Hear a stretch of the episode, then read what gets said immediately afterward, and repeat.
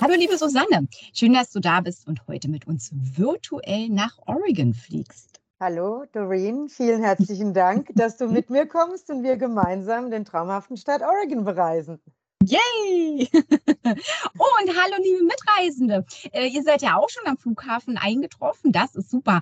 Wir äh, freuen uns, dass ihr diese Episode eingeschaltet habt und uns per Kopfhörer oder Speaker auf unserem Luftschlösschenflug begleitet. Unser Dream Carrier nach Portland ist nämlich auch gleich zum Einstieg bereit. Also, ab zum Gate. Auf dem Weg dorthin und zu unserem Flieger möchte ich gerne Susanne vorstellen. Susanne Schmidt ist passionierte Oregon-Auskennerin, war unzählige Male dort, kennt den Bundesstaat an der US-Westküste wie ihre Westentasche und vertritt ihn auf dem deutschsprachigen Markt nun schon seit über 15 Jahren. Ja, es ist schon eine Weile.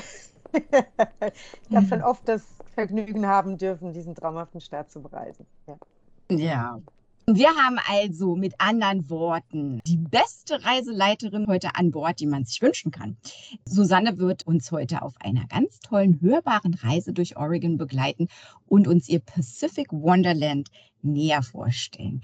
Die Route, auf der wir dabei unterwegs sind, kann man auch diesmal wieder exakt so bei uns usareisen.de als Mietwagen-Rundreise buchen. Wunderwelt Oregon heißt sie, aber mehr dazu später, denn jetzt wollen wir es uns erstmal in unseren Sitzen so richtig gemütlich machen, uns anschnallen, die Sitztischchen hochklappen. Boarding completed, ready for takeoff, Susanne? Absolutely ready, ready to go. Perfekt. Cabin crew, prepare for takeoff.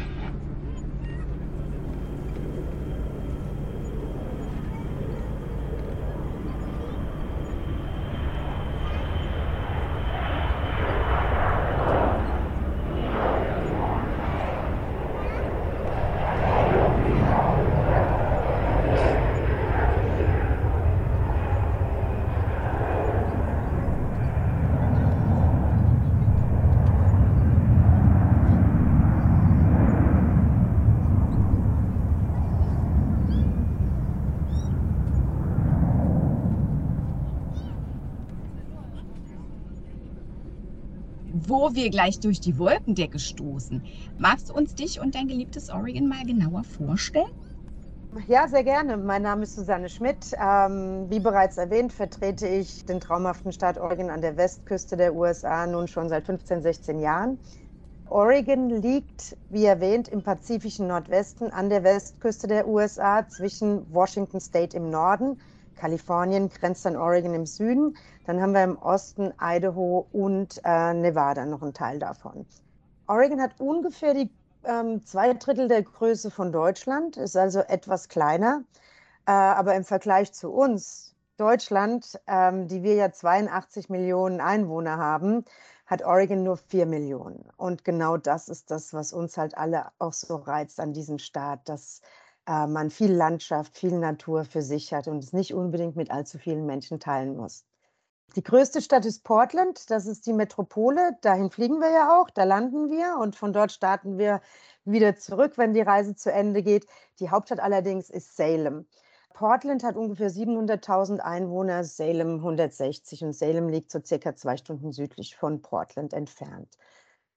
Wir haben insgesamt sieben unterschiedliche landschaftliche Regionen, was Oregon sehr, sehr abwechslungsreich macht. Und Klima ist ja auch immer ganz interessant für viele. Im Grunde haben wir zwei Klimazonen in Oregon. Oregon liegt am Pazifik und wird eigentlich quasi so ein bisschen in der Hälfte durch das Kaskadengebirge geteilt. Und alles, was westlich davon ist, also hin zum Pazifik, ist sehr, sehr grün, sehr, sehr fruchtbar, weil es sich dort einfach vor dem Kaskadengebirge etwas mehr abregnet. Das heißt, die Niederschlagsmenge im Westen ist höher. Und sobald man über das Kaskadengebirge kommt, ist es eigentlich recht trocken, hat man Hochwüste, teilweise auch Wüste. Ganz im Osten hat man viel Gebirge. Also sehr, sehr abwechslungsreiche Landschaften. Ähm, wir haben eine Weinregion, wir haben die Küste, wir haben mit dem Crater Lake Nationalpark im Süden einen traumhaften Nationalpark. Dann haben wir eben diese Hochwüstenregion, wir haben sehr viele Wasserfälle und ganz, ganz im Osten ähm, an der Grenze zu Idaho haben wir sogar die tiefste Schlucht Nordamerikas, das ist der Hells Canyon. Das war so ein ganz, ganz grobe, grober Überblick, ja. ja, aber fantastisch. Das hilft uns auf jeden Fall schon mal zu realisieren, wie, wie farbenfroh, wie facettenreich der Bundesstaat ist und was man halt alles erleben kann. Weil gerade wenn wir von Weinregion und Küste sprechen und dann auf der anderen Seite aber halt die Hochwüste und die tiefste Schlucht uns vorstellen, ähm, ja, da ist schon klar, das ist auch irgendwo ein Abenteuerspielplatz. Absolut. Klasse. Absolut coole Destination für Naturliebhaber und Outdoor-Fans und Roadtripper. Die Leute, die gerne mit dem Auto, Mietwagen, Wohnmobil unterwegs sind, für die ist das perfekt. Ja. Total klasse.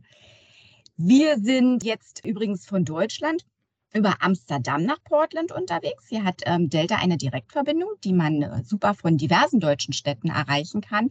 Und äh, witzigerweise hat man da mit größter Wahrscheinlichkeit sogar kostenloses Messaging, was ich irre praktisch finde. Das ist also im Grunde im Zuge der letzten Jahre auf fast allen Maschinen nachgerüstet worden, sodass inzwischen im Grunde jeder das haben sollte. Also ich hatte tatsächlich noch keine jetzt, die das nicht hatte. Ja, also wer jetzt noch einmal einen Gruß nach Hause aus über 10.000 Meter Höhe schicken möchte, nur zu. Tschüss Deutschland, schade, dass ihr nicht dabei seid. genau. Ihr verpasst was. genau. Jetzt fliegen wir zwar an der Stelle mit Delta, aber wie hätten wir denn noch nach Portland fliegen können? Also zum Beispiel ab Frankfurt aus fliegt auch die Condor, saisonal, so von Mai bis Ende September. Man könnte auch über Island fliegen, ähm, über Reykjavik und von Reykjavik dann nonstop nach Portland, was natürlich auch eine schöne Kombination ist, Island mit Portland zu verbinden. Oder Weil man ja auch diese Stopover-Möglichkeit genau, hat. Damit genau. äh, fügt man sozusagen noch eine weitere spannende Reisefacette seinem ja. Urlaub hinzu. Man könnte sich mehrere Tage dort aufhalten, wenn man wollte, auf dem Hin- oder auf dem Rückflug und dann einfach weiterfliegen. Ja, das ist auch eine nette Kombination. Weil Island von den landschaftlichen Gegebenheiten her hat vieles, was auch Oregon hat eben. Also die Wasserfälle, das traumhafte Meer, diese wilde Natur. Also es anders, aber ähnlich äh, und kann man super kombinieren. Und was es noch gibt seit diesem Jahr ist, äh, British Airways fliegt äh, ab London Heathrow, auch äh, nonstop. Also das wäre auch eine Kombination, wer es über London machen möchte. Ja, alles klar. Äh. So, riecht langsam nach Essen. Was nimmst du, Chicken oder Pasta? Äh, Pasta, ich bin Veggie. stimmt, ja, stimmt jetzt, wo du das sagst, genau. Ja. Mhm. Deswegen ist ja gerade ist ja gerade Oregon so cool, weil ähm, die haben echt ganz, ganz viel vegetarisches Essen, was in anderen ja. US-Staaten nicht immer so der Fall ist, aber da kriegst du überall vegetarisch, vegan. Prima. Und, und gerade, gerade Portland als, als Schmelztiegel der Kulinarik, kann man ja fast sagen, ne? das, ist ja, das ist ja sowieso eine absolute Foodie-City, oder? Ja, absolut. Und vor allem, weil es halt auch vieles lokal ist, regional und Farm to Table. Das heißt, es kommt vom Bauern direkt dann ins Restaurant auf den Tisch. Das meiste, was dort angebaut wird, wird innerhalb äh, Oregons auch verbraucht oder gegessen Toll. oder verkaufen. Das ist halt klasse, ja. Macht Spaß. Schmeckt, schmeckt man halt auch an den Zutaten, ja. Schön, schön, schön. Das, das klingt gut. Ja, das äh, kann natürlich mit Flugzeugessen dich äh, mithalten. Ich, aber ich, ich finde mal ganz ehrlich, ich finde die Frage mal total witzig und ich, ich finde auch besonders witzig, wie gut sich die Leute nur wenn sie das hören, schon entscheiden können. Ich meine, in deinem Fall ist es natürlich einfach, weil Chicken einfach mal ausfällt. Aber, aber ansonsten, ähm, ich, ich, muss immer fragen, was es denn dazu gibt, um mich entscheiden zu können. so, so hilft es mir nicht. Daran habe ich noch nie gedacht, ja. Ich bestelle mir auch manchmal vegetarisches Essen, aber das ist dann, dann lieber eine Pasta. Ja. Pasta geht immer. Das stimmt, das stimmt. Ja, Mensch, äh, ich sehe gerade, der Captain hat schon wieder die Anschnallzeichen eingeschaltet. Nicht mehr lange und wir landen. Wie war denn dein Film? Ähm, sehr gut. Ich, ich schaue mir immer oftmals die neuesten an, aber ich gehe auch immer wieder auf die alten zurück, wenn es alte gibt, wie zum Beispiel Notting Hill oder sowas kann ich mir, oder Pretty Woman kann ich mir immer wieder anschauen. Das ist so schön das zum stimmt. Runterkommen und ja, einfach stimmt. genießen. Ja. ja. Und wenn man dabei einschläft, ist es nicht schlimm. Man, man genau, kennt ja schon. Man kennt den Film. Egal, wann man wieder aufwacht, man ist wieder mittendrin. ich würde gerne schlafen, aber oftmals bin ich dann so gefangen in den Filmen, die da alle laufen, die du oft in Deutschland noch gar nicht gesehen hast. Und dann schaue ich einen Film nach dem anderen. Ja. Das stimmt, das stimmt. Ja. Bevor wir gleich zur Landung auf äh, Portland ansetzen, gibt es was, worauf wir aus unserem Fenster achten sollten und worauf wir Ausschau halten sollten? Bestimmt sieht man die vielen Brücken, oder? Ähm, Brücken vielleicht weniger. Es kommt darauf an, also aus welcher Anflugrichtung wir dann, wir dann anfliegen. Aber die Chancen stehen sehr, sehr gut, dass wir den Mount Hood sehen. Wenn er nicht gerade in Wolken verhangen ist. Äh, das ist ja der höchste Berg in äh, Oregon, 3450 Meter.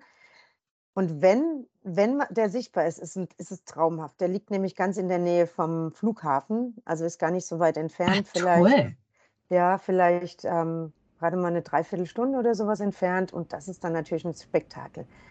Also das Wahrzeichen von Portland und von Portland aus ist er auch fast überall zu sehen. Traumhaft schön. Also das, das wäre echt ein Highlight, wenn wir den sehen. Oder es kann auch sein, dass man den Mount St. Helens auf der anderen Seite, der ist zwar ja. in Washington State, aber der ist auch nicht so weit entfernt. Das ist ja der, der mal in die Luft geflogen ist, also wo es einen Vulkanausbruch gab.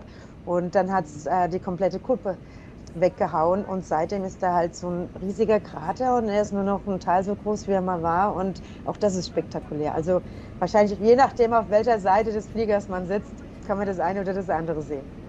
Ja. Ah, klasse. Danke für den Tipp. Dann wissen wir schon, ähm, beidseitig sozusagen sollten wir Ausschau halten. Ja, Ja. prima.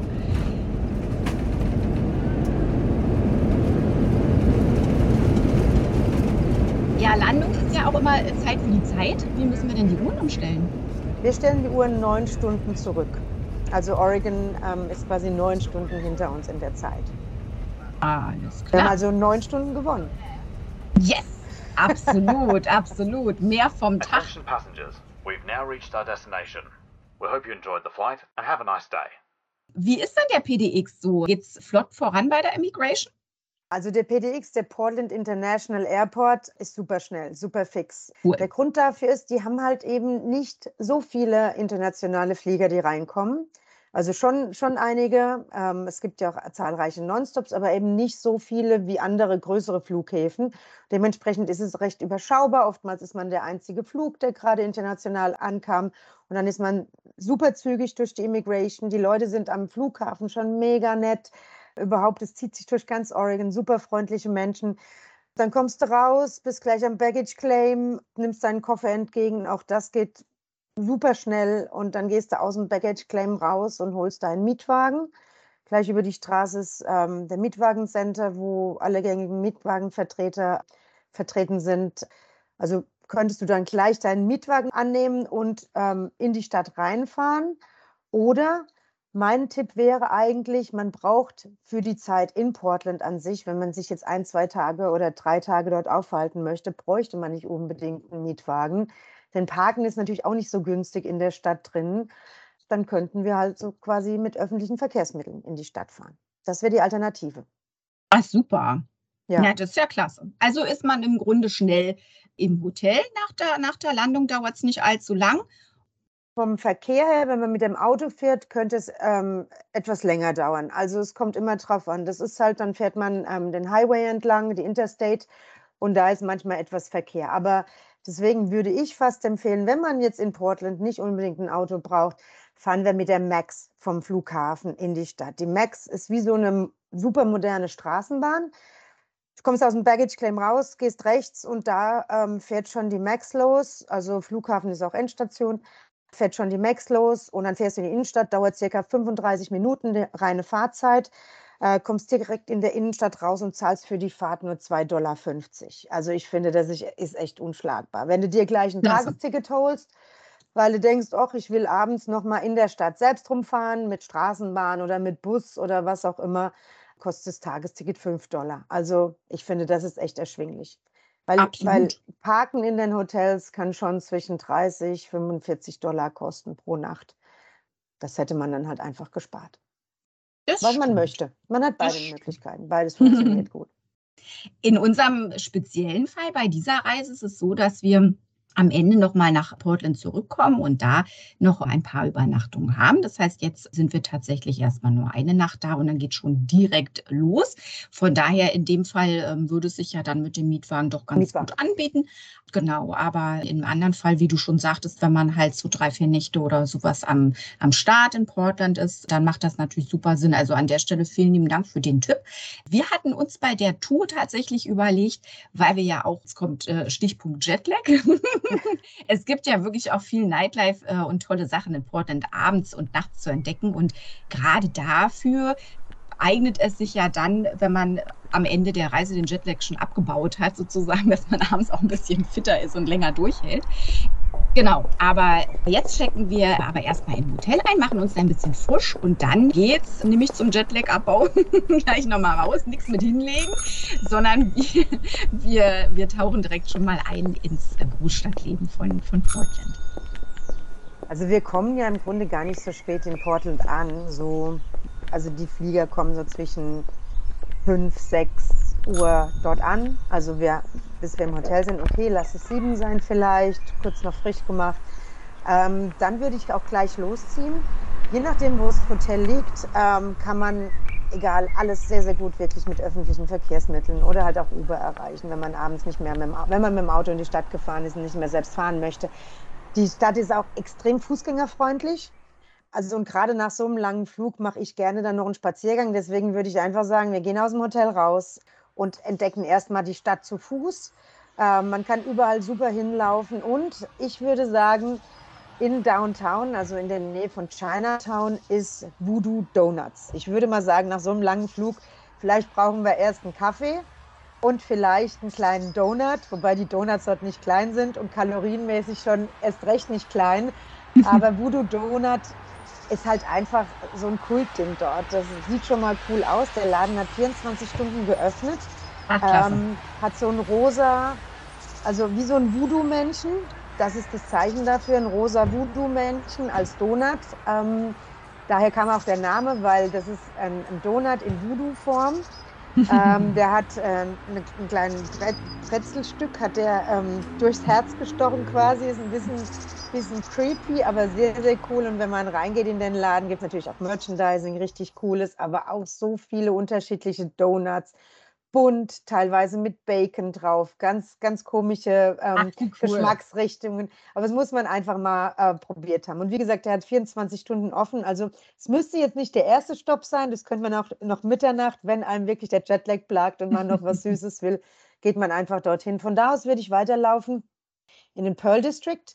Pearl District ist ein altes Industrieviertel. Das war mal recht heruntergekommen, so alte Fabrikgebäude und sowas mit diesen riesigen Fenstern. Teilweise waren da Autogaragen drin und sowas. Ähm, und das ist jetzt ein cooles, äh, hippes Viertel, also ganz, ganz coole Gebäude, eben so mit diesen Back aus Backstein, mit großen Fenstern, so dieser Industry Schick, also mit, mit sehr viel Metall. Und da sind halt richtig coole Brauereien drin, Kaffeeläden richtig schicke, schicke Läden. Da gibt es zum Beispiel auch ähm, die Schuhmarke Keen zum Beispiel, diese Outdoor-Schuhe.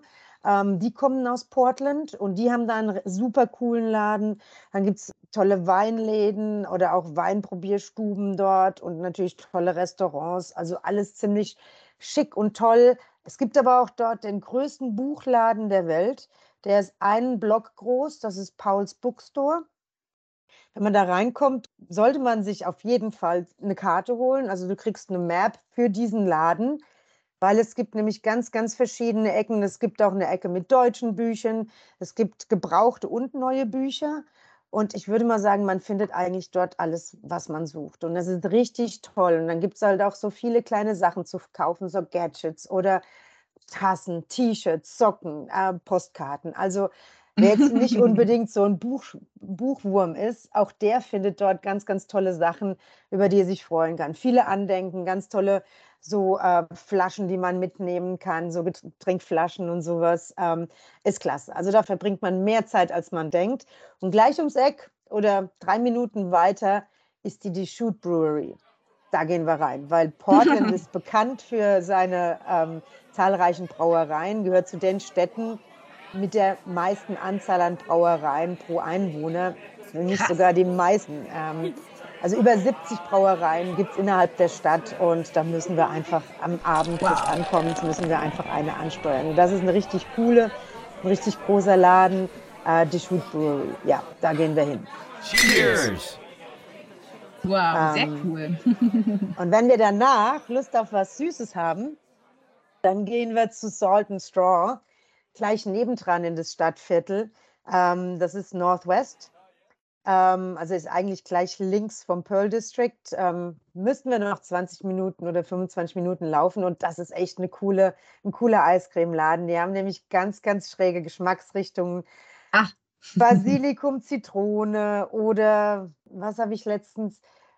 Chili Mango, also ganz oder Apple Pie, Mint, also ganz, ganz coole Sachen, cool. die man einfach mal probieren kann. Und jedes Mal, zu jeder Saison haben sie wieder was Neues.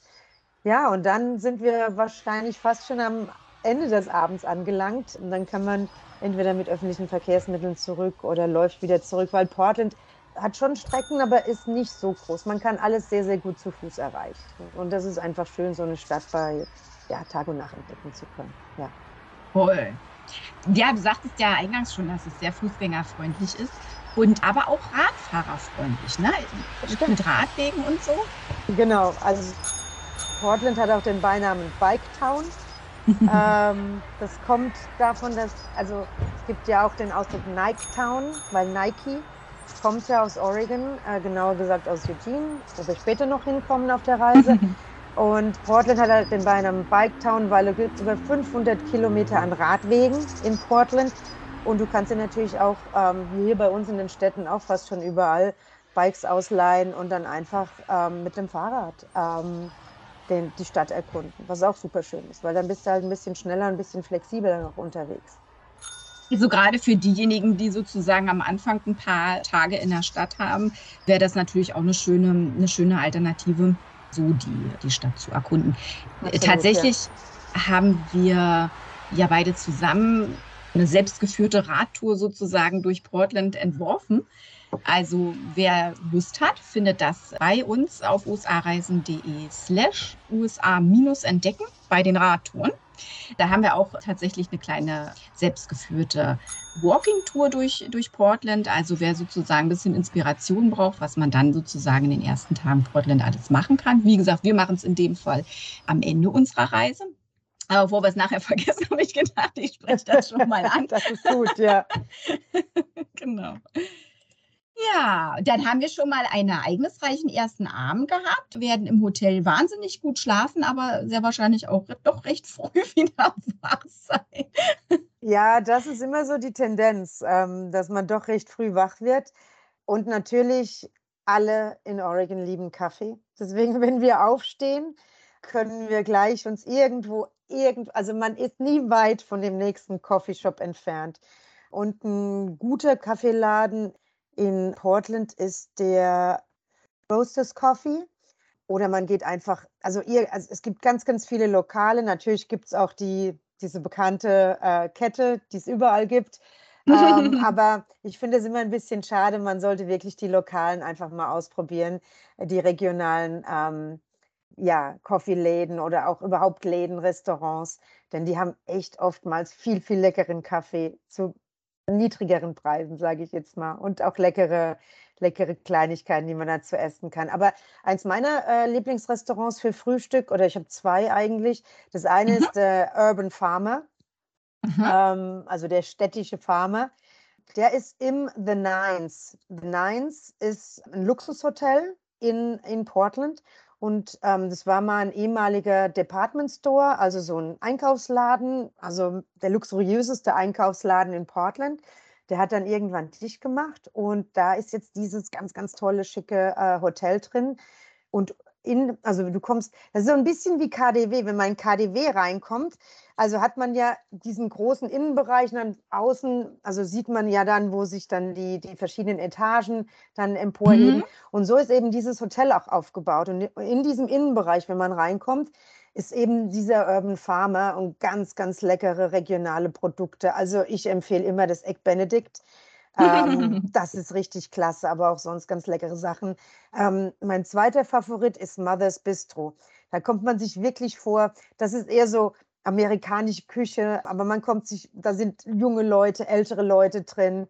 Ähm, da kommt man sich wirklich vor, als würde man bei Mama am Frühstückstisch sitzen, aber auch auf amerikanische Art, so richtig schön mit Okay, ich als Vegetarier sage das jetzt mal, aber mit Bacon und gebratenen Kartoffeln und schönem Omelett oder sowas, das gibt es halt alles dort. Und das kannst aber, da gibt es nicht nur Frühstück, sondern auch äh, Mittagessen, Abendessen. Und das ist halt cool. Wer lieber den Tag aktiver starten möchte, dem kann ich absolut eine, eine Fahrradtour oder eine Walking-Tour, eine Food, eine geführte ans Herz legen. Da gibt es zum Beispiel About Portland Tours, die sind klasse. Die bieten Fahrradtouren oder auch Touren zu Fuß durch Portland an. Und da kann man zum Beispiel die Coffee and Donut Tour als Frühstückstour buchen. Ja, das wie cool. Da fährt man verschiedene Stationen an, trinkt da mal einen Kaffee, isst da mal einen kleinen Snack, dann geht man irgendwo sich einen Donut holen. Ähm, es ist wirklich super. Man, ist, man startet aktiv in den Tag, erfährt noch nebenbei was über die tolle Stadt besucht verschiedene Stadtviertel und ein Stadtviertel ist cooler als das nächste. Und ähm, ja, dann könnte man seinen Tag beginnen und vielleicht auch sogar dann gleich die Reise, die dann weitergeht durch Oregon. Genau, genau.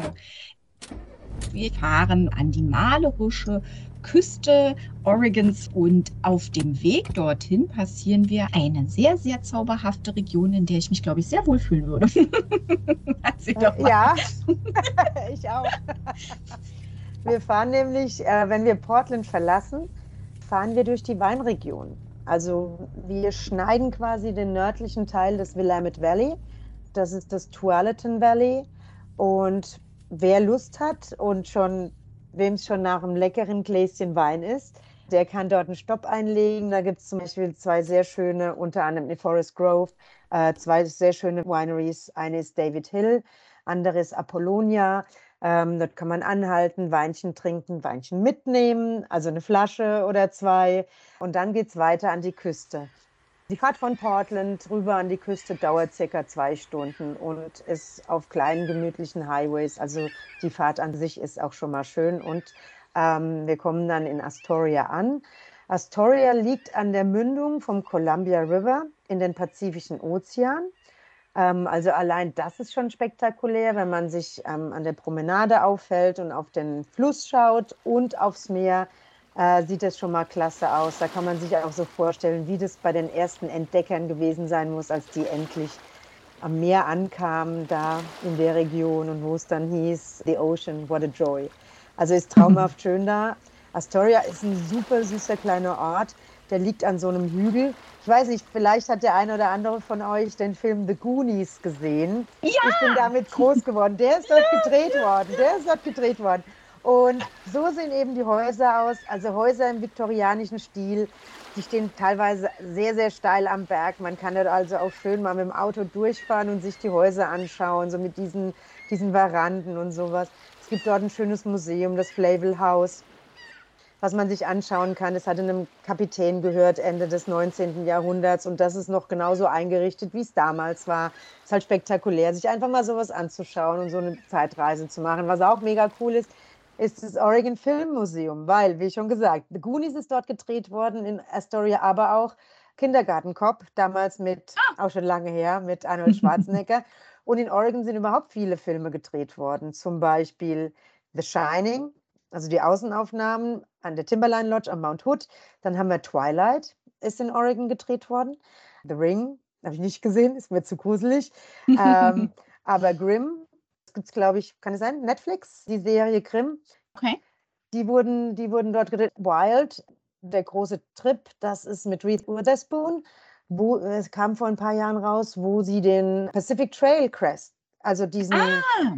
diesen langen Wanderweg, der von Mexiko bis hoch nach Kanada ja, geht. Ja, ja. Und der führt eben auch durch, auch, Genau, der führt durch Oregon äh, übers Kaskadengebirge am Crater Lake vorbei und ähm, der wurde da gedreht. Super schöner Film. Ja, also und sprich, und dieses, ja, ist wirklich schön, lohnt sich. Und dieses Oregon Filmmuseum erzählt halt so die Geschichte, welche Filme da gedreht wurden, wo sie gedreht wurden. Es gibt auch einen Oregon Film Trail, der durch Oregon führt. Also da gibt es auch eine Webseite, die heißt auch, glaube ich, Oregon Film Trail. Wer halt so auf den Spuren der Filme in Oregon wandeln möchte, kann das abfahren und sieht genau, wo die gedreht wurden und kann sich die, die Originalschauplätze. Ah, was ich vergessen habe, Stand By Me. Das Geheimnis eines Sommers von, von Stephen King. Das wurde ja mal verfilmt mit diesen drei oder vier Jungs.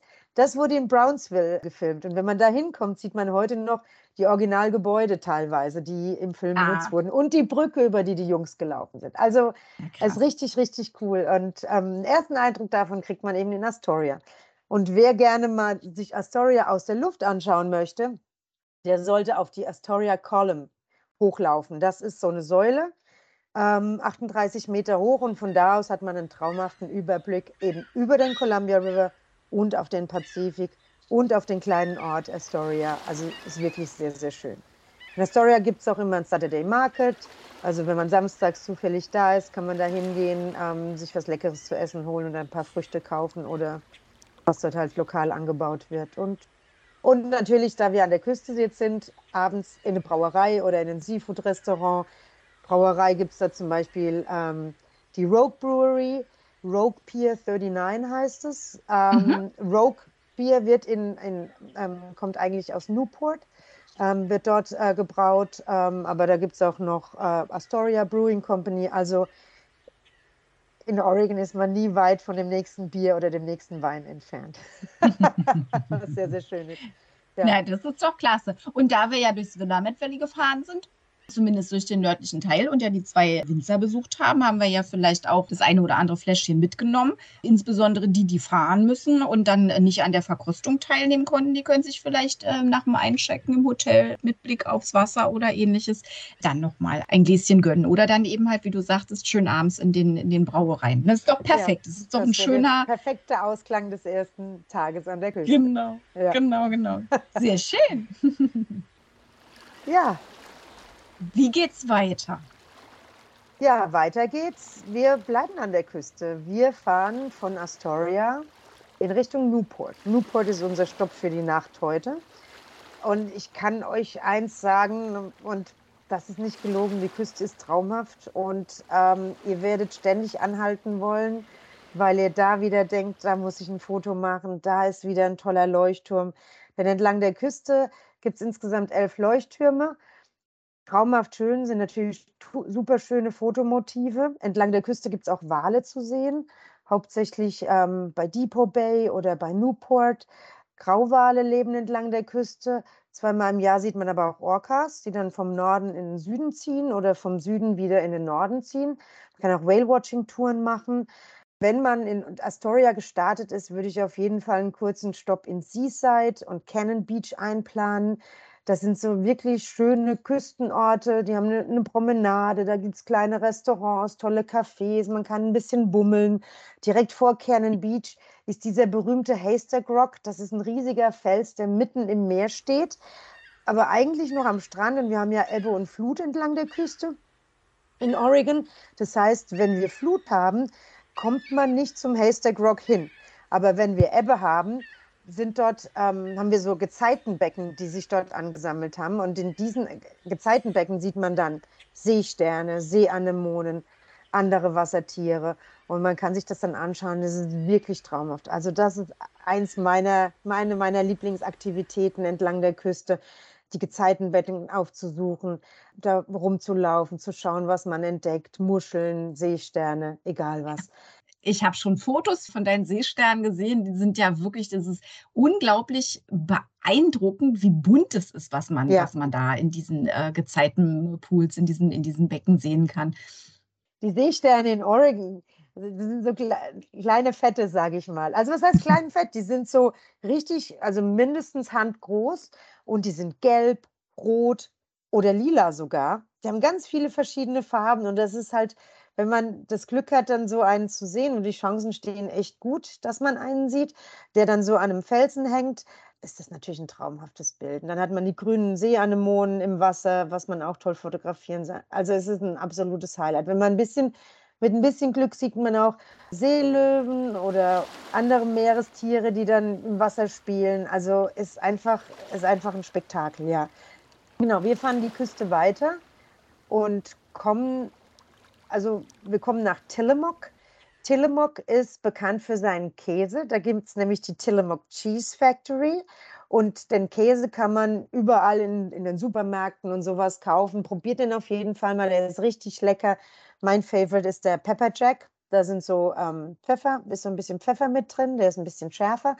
Und in dieser Tillamook Factory, da kann man auch reingehen, kann sich den Käse dort kaufen, kann probieren, kann auch eine Tour machen und gibt ganz, ganz lecker Eis. Das als Tipp. Und wir sind jetzt von Astoria, sind wir ja den Highway 101 runtergefahren, diese berühmte äh, Küstenstraße. Bei Tillamook würde ich allerdings einen kleinen Abstecher machen und würde die Three Capes Scenic Route nehmen. Äh, da kommen wir nämlich noch an einem Leuchtturm dann vorbei zusätzlich. Wir kommen am Cape Lookout vorbei, ist einer meiner Lieblingsplätze an der Oregon-Küste. Ist wunder wunderschön. Dort kann man auch übrigens sehr, sehr schön zelten oder mit dem Camper sich hinstellen, falls jemand daran mal Interesse hat. Äh, oder einfach auch nur schön picknicken. Da gibt es ganz, viel, ganz viele Picknick-Areas ähm, mit Blick auf, den, auf das Meer. Und von da aus geht es weiter nach Pacific City. Da würde ich auf jeden Fall, für die, die nicht Auto fahren müssen, einen Stop in der äh, Pelican Brewery einlegen, beziehungsweise kann auch der Autofahrer stoppen. Müsste dann halt wahrscheinlich auf ein alkoholfreies Bier äh, umschwenken. Denn die, die Pelican Brewery liegt direkt am Strand. Also du sitzt wow. dann auf der Terrasse und guckst auf die Dünen und aufs Meer. Also es ist wirklich oh, wie schön. Ja, und das ist Toll. in äh, Pacific City. Ja, und dann geht es weiter. Wir fahren durch Lincoln City. Äh, dort kann man übrigens sehr, sehr schön shoppen. Vielleicht sollte ich erwähnen, dass Shopping in Oregon tax-free ist. Das heißt, man spart die Mehrwertsteuer. Man zahlt die schon mal gar nicht. Ähm, also es ist nicht so, dass man dann irgendwo später hin muss und muss sich die zurückerstatten lassen, sondern das, was man kauft, ist der Endpreis. Und wenn man sich jetzt zum Beispiel die Sales Tax von Kalifornien anguckt, was ja im Nachbarstaat, also wer shoppen will, der hat dann im Vergleich zu Kalifornien wie viel Prozent gespart? Acht, glaube ich sogar. Ne? Wie viel Sales ich glaube, Tax hat Kalifornien? Ja, ja, ne? ja, hm. ja. Also das also ist schon. Das, macht schon was aus. Und vor allem gibt es halt viele Outlet-Stores. Das heißt, da gibt es die Sachen schon mal günstiger und wir haben ja viele lokale Marken wie eben Nike, Columbia Sportswear. Aber es gibt natürlich in den, in den Outlet-Läden gibt es auch Puma, Adidas, äh, Banana Republic, Gap. Ach, alles, was das Frauenherz da kriege ich, ich schon wieder Lust. Und Nike natürlich. Also du kriegst super tolle Nike-Schuhe für 30, 40, 50 Dollar und das macht halt schon einen Unterschied. Ja gut, okay, Lincoln City. Abgesehen vom Shoppen gibt es da auch einen traumhaften Strand und da findet auch jedes Jahr ein Kite-Festival statt, also ein Drachenfestival, wo Leute Drachen am Strand steigen lassen. Und das ist nicht so, wie man sich das vielleicht an der Nordsee vorstellt, dass da einer so einen schönen kleinen Drachen hat, was weiß ich, der hat einen, ist vielleicht 50 Zentimeter groß, sondern das sind riesige Drachen.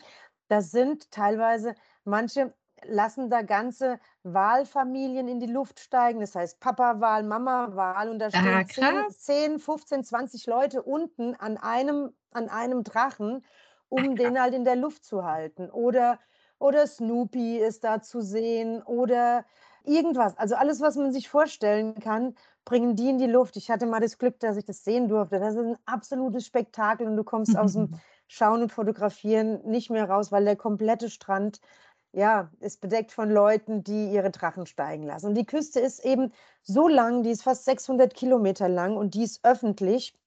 Das heißt, die heißt The People's Coast. Jeder Besucher, jeder Einheimische darf überall an jeden Küstenabschnitt. Du darfst da spazieren gehen, du darfst da Fahrrad fahren mit so einem Fatbike. Das sind die mit den dicken Reifen, wo man besonders gut auf Sand fahren kann. Das ist übrigens auch toll. Oder du kannst ja, du kannst surfen am Strand, also egal was, du darfst überall hin. Es gibt nichts, was privat oder militärisch genutzt ist. Das heißt, alles ist für die Bevölkerung und das ist auch schön cool. und gut so. Das macht auch Absolut. Spaß, genau. Sag mal, das, wo du von diesen Drachen gesprochen hast, das ist praktisch ein Festival, wenn, wenn das stattfindet, wo die, genau. wo die diese besonders großen. Ja, das heißt Lincoln City Kite Festival. Das ist absolut toll, weil ich meine, das, was wir normalerweise sehen, sind diese kleinen Drachen, die ein Kind steigen lässt, weißt du? Aber da stehen 10, 15 Leute und, und lenken diesen Drachen oder diese Drachen. Das ist echt, ja, toll. Toll. Ja. Also wirklich. Das, das muss echt das, beeindruckend sein. Ja, und das findet im Juni und Oktober statt, ja. Stimmt, zweimal im Jahr. Super. Danke für den Tipp. Sehr gerne. Wo sind wir? Wir sind in Lincoln City. Wir fahren Mhm. jetzt weiter in Richtung äh, Newport. Und Newport ist, also alle, alle Orte entlang der Küste sind super schön. Ähm, gibt ganz, ganz viele kleine Fischerdörfchen. Newport ist ein bisschen größeres, hat einen tollen Hafen. Und der Hafen ist so der alte Teil des Ortes.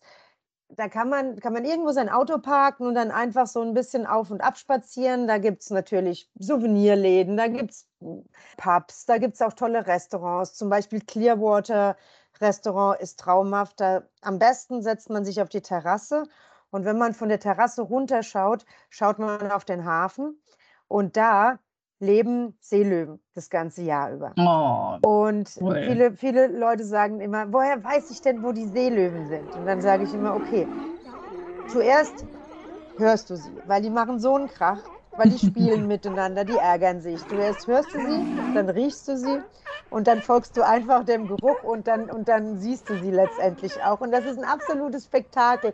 Die spielen mite- miteinander, die ärgern sich und dann liegen die da auf den Planken und sonnen sich.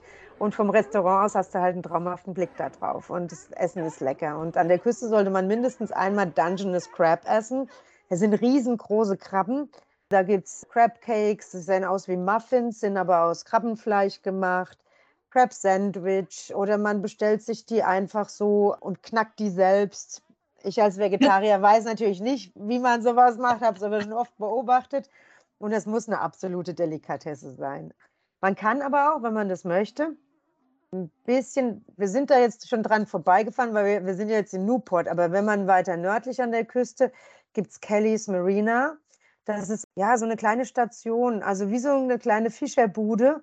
Und da kannst du hingehen, kannst die Krabben komplett frisch kaufen, die wurden an dem Morgen gefangen, oder du kannst sie selbst fangen. Du kriegst dann so einen so Metallkecher und ähm, so ein Stück Fisch, den hängst du dann da rein, schmeißt diesen Kecher ins Wasser, ziehst ihn wieder hoch und wenn du Glück hast, hängt dann da eine Krabbe drin und die kannst du dann vor Ort dir zubereiten lassen. Also das ist schon, ja, Farm to Table oder eben Ocean to Table, wie man auch Ja. sagt. Genau. ja. Okay, aber in total, Newport, total wir waren ja in Newport und gehen dort zu Abendessen im Clearwater, würde ich vorschlagen. Dann gehen wir nebendran noch in einen Pub.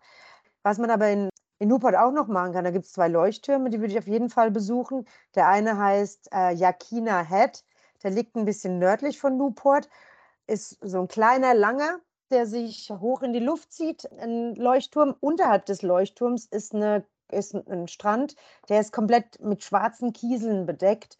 Der ist Ah. super schön. Allein auch die Geräusche sind klasse. Wenn nämlich die Ja. Wellen dann über, über den Kies streichen, dann rauscht es so. Also ist total, total Stein- schön, wie so, wie so ein Yoga-Moment oder so Toll. ein Zen-Moment. So dieses, auch- dieses Klackern der Steine, Ja. ne, wenn, die, wenn die zurückrollen, wunderschön. Und die sind total schön und auch total weich anzufassen. Und ähm, man darf natürlich nichts mitnehmen. Aber auch da gibt es zum Beispiel diese Gezeitenbecken, wenn man zum richtigen Zeitpunkt kommt. Und da, sieht- und da gibt es auch immer einen Ranger, der sagt einem, was man gesehen oder was man sieht. Man kann den Sachen fragen oder der sagt einem auch, da hinten ist gerade ein, ein Seelöwe äh, oder ein Seehund im Wasser. Ähm, oder Cool. es gibt auch diese Puffins, diese, wie heißen die? Sag mal jetzt? Das sind diese Vögel, die, die so lustig aussehen. Papageitaucher Ja. auf Deutsch, ja. Und die sieht man da auch. Und der andere Leuchtturm, der ist direkt eigentlich in Newport, der heißt Yakina Bay, weil der an der, an der Bay, also an der Mündung liegt, wo ähm, das Meer quasi ähm, nach, Port, nach Newport hineinfließt. Ich würde immer vorschlagen, plant ein paar Stunden am Strand ein. Schaut euch, wie gesagt, die, die Leuchttürme an. Dann kann man über die Yakina Bay Bridge fahren. Das ist eine Eisenbrücke oder Metallbrücke. Die ist grün angemalt. Die sieht schon mal schön aus, ist schon mal ein schönes Fotomotiv. Und wenn man dann auf die andere Seite der Bay fährt, dort ist das Oregon Coast Aquarium. Falls es mal nicht so schönes Wetter sein sollte, kann man dem Besuch abstatten. Aber in, ganz in der Nähe ist auch die Rogue Ale Brewery. Und da sollte man auf alle Fälle hin. Denn Ah, dort, dort kommt das äh, Rogue Ale her, also das Bier. Und die Rogue Ale Brewery ist auch bekannt für ihr cooles Marketing. Die haben nämlich ein Bier, das heißt Dead Guy Ale oder jetzt kürzlich haben sie was, haben sie ein Bier rausgebracht, was die Ukraine unterstützt eben. Also die sind Toll. immer sehr, sehr fortschrittlich. Die machen ganz tolle Sachen, haben Hippie-Biere, also haben auch ein ganz, ganz tolles Label. Es lohnt sich auch einfach sowas als Souvenir mitzunehmen. Das ist wirklich schön. Man kann natürlich auch von der Küste aus, wenn man das möchte, gibt es auch viele Wanderwege, die ein bisschen ins Inland führen, weil wir sind ja an der Küste und viele Flüsse gehen ja in die Küste rein. Das heißt, wir haben auch viele Wasserfälle entlang der Küste, wo man dann Mhm. auch mal vom Strand aus in Richtung Inland laufen kann zu einem Wasserfall. Manche sind nur ein paar Meilen entfernt, zu manchen kann man auch zehn Meilen hinlaufen. Also all das sind Aktivitäten, äh, die man entlang der Küste machen kann. Das klingt toll. Bisschen beachy, bisschen Erholung am Strand, äh, hin und wieder ein paar lokale Köstlichkeiten probieren und dann Kalorien ablaufen bei einer kleinen Küstenwanderung mit, mit Wasserfällen. Das klingt ja perfekt. Das stimmt, ja. Also die Küste ist an sich das, das Highlight, weißt du, die Eindrücke zu sammeln und Fotos zu machen und äh, Spaziergänge und irgendwo nett einkehren mit, Blick, mit einem Weinchen, mit Blick aufs Meer. Ja, das ist halt Toll. einfach traumhaft schön, ja. Und natürlich, man kann Ka Kanutouren, Kajaktouren, all das kann man natürlich auch machen. Nachdem wir zwei Nächte in äh, Newport waren, Frühstück würde ich vielleicht, wer äh, Lust auf ein nettes Frühstück in der anderen Ecke von, von Newport hat, es gibt noch eine Beach, die heißt Nye Beach, N-Y-E. Und da Mhm. ist auch so ein kleiner, noch so ein kleiner Stadtteil, wo es süße Cafés gibt. Und es gibt eine tolle Bar, es gibt Restaurants und da gibt es eben das Nye Beach Café. Da würde ich reingehen, würde mir äh, frühstücken, Kaffee holen, Kaffee nochmal an die Beach. Die Beach ist nämlich riesengroß, riesenbreit, ganz, ganz toller Sandstrand. Ein paar Schön. Muscheln sammeln, die es natürlich auch an der Küste gibt. Und dann geht die Fahrt schon weiter. Wir fahren nämlich heute noch ein Stück die Küste entlang bis nach Florence. Florence ist Mhm. auch ein cooler kleiner Ort. Die Fahrt dahin dauert ungefähr zwei Stunden und dann begeben wir uns ins Inland nach Eugene, wo wir dann nochmal circa anderthalb Stunden unterwegs sind. Florence ist ein, ein toller kleiner Ort. Es gibt ein Old Town.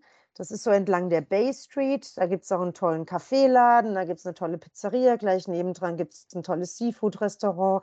Bevor wir doch nach Florence kommen, kommen wir ans Hisita Head Lighthouse. Das ist wohl der am meisten fotografierte Leuchtturm in ganz Oregon. Der liegt nämlich wunderschön vorne auf einer Klippe, ganz in der Nähe. Und von wo aus man diesen Leuchtturm besonders fotografieren kann, ist die Sea Lion Caves. Das ist ähm, eine unterirdische Höhle. Das ist die größte Meereshöhle Amerikas.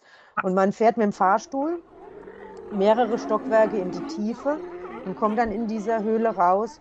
Und dort sieht man Seelöwen, Seehunde, die leben da das ganze Jahr über. Also wenn Wow. man Glück hat, manchmal sind die natürlich auch im Meer und fischen oder suchen sich gerade Nahrung. Aber eben oben vom Parkplatz, wo diese Sea Lion Caves sind, von da aus hat man einen traumhaften Blick und eine schöne Fotomöglichkeit rüber zum Hisita Head Lighthouse. Toll. Ähm, dort- das ist ein neben, Tipp. ja, nebendran ist übrigens auch ein kleines Bed and Breakfast, wo man übernachten kann, neben dem Hisita Head Lighthouse. Ähm, wenn wer mal irgendwo übernachten möchte, wo ein Geist ist, der sollte sich da einquartieren. Haunted. Haunted. Was, wofür Florence aber auch bekannt ist, ist für seine Sanddünen, weil dort ähm, um Florence beginnt nämlich ähm, die Oregon Dunes National Recreation Area. Das ist ein- ein Sanddünensystem, das sich 60 bis 80 Kilometer weiter in den Süden zieht.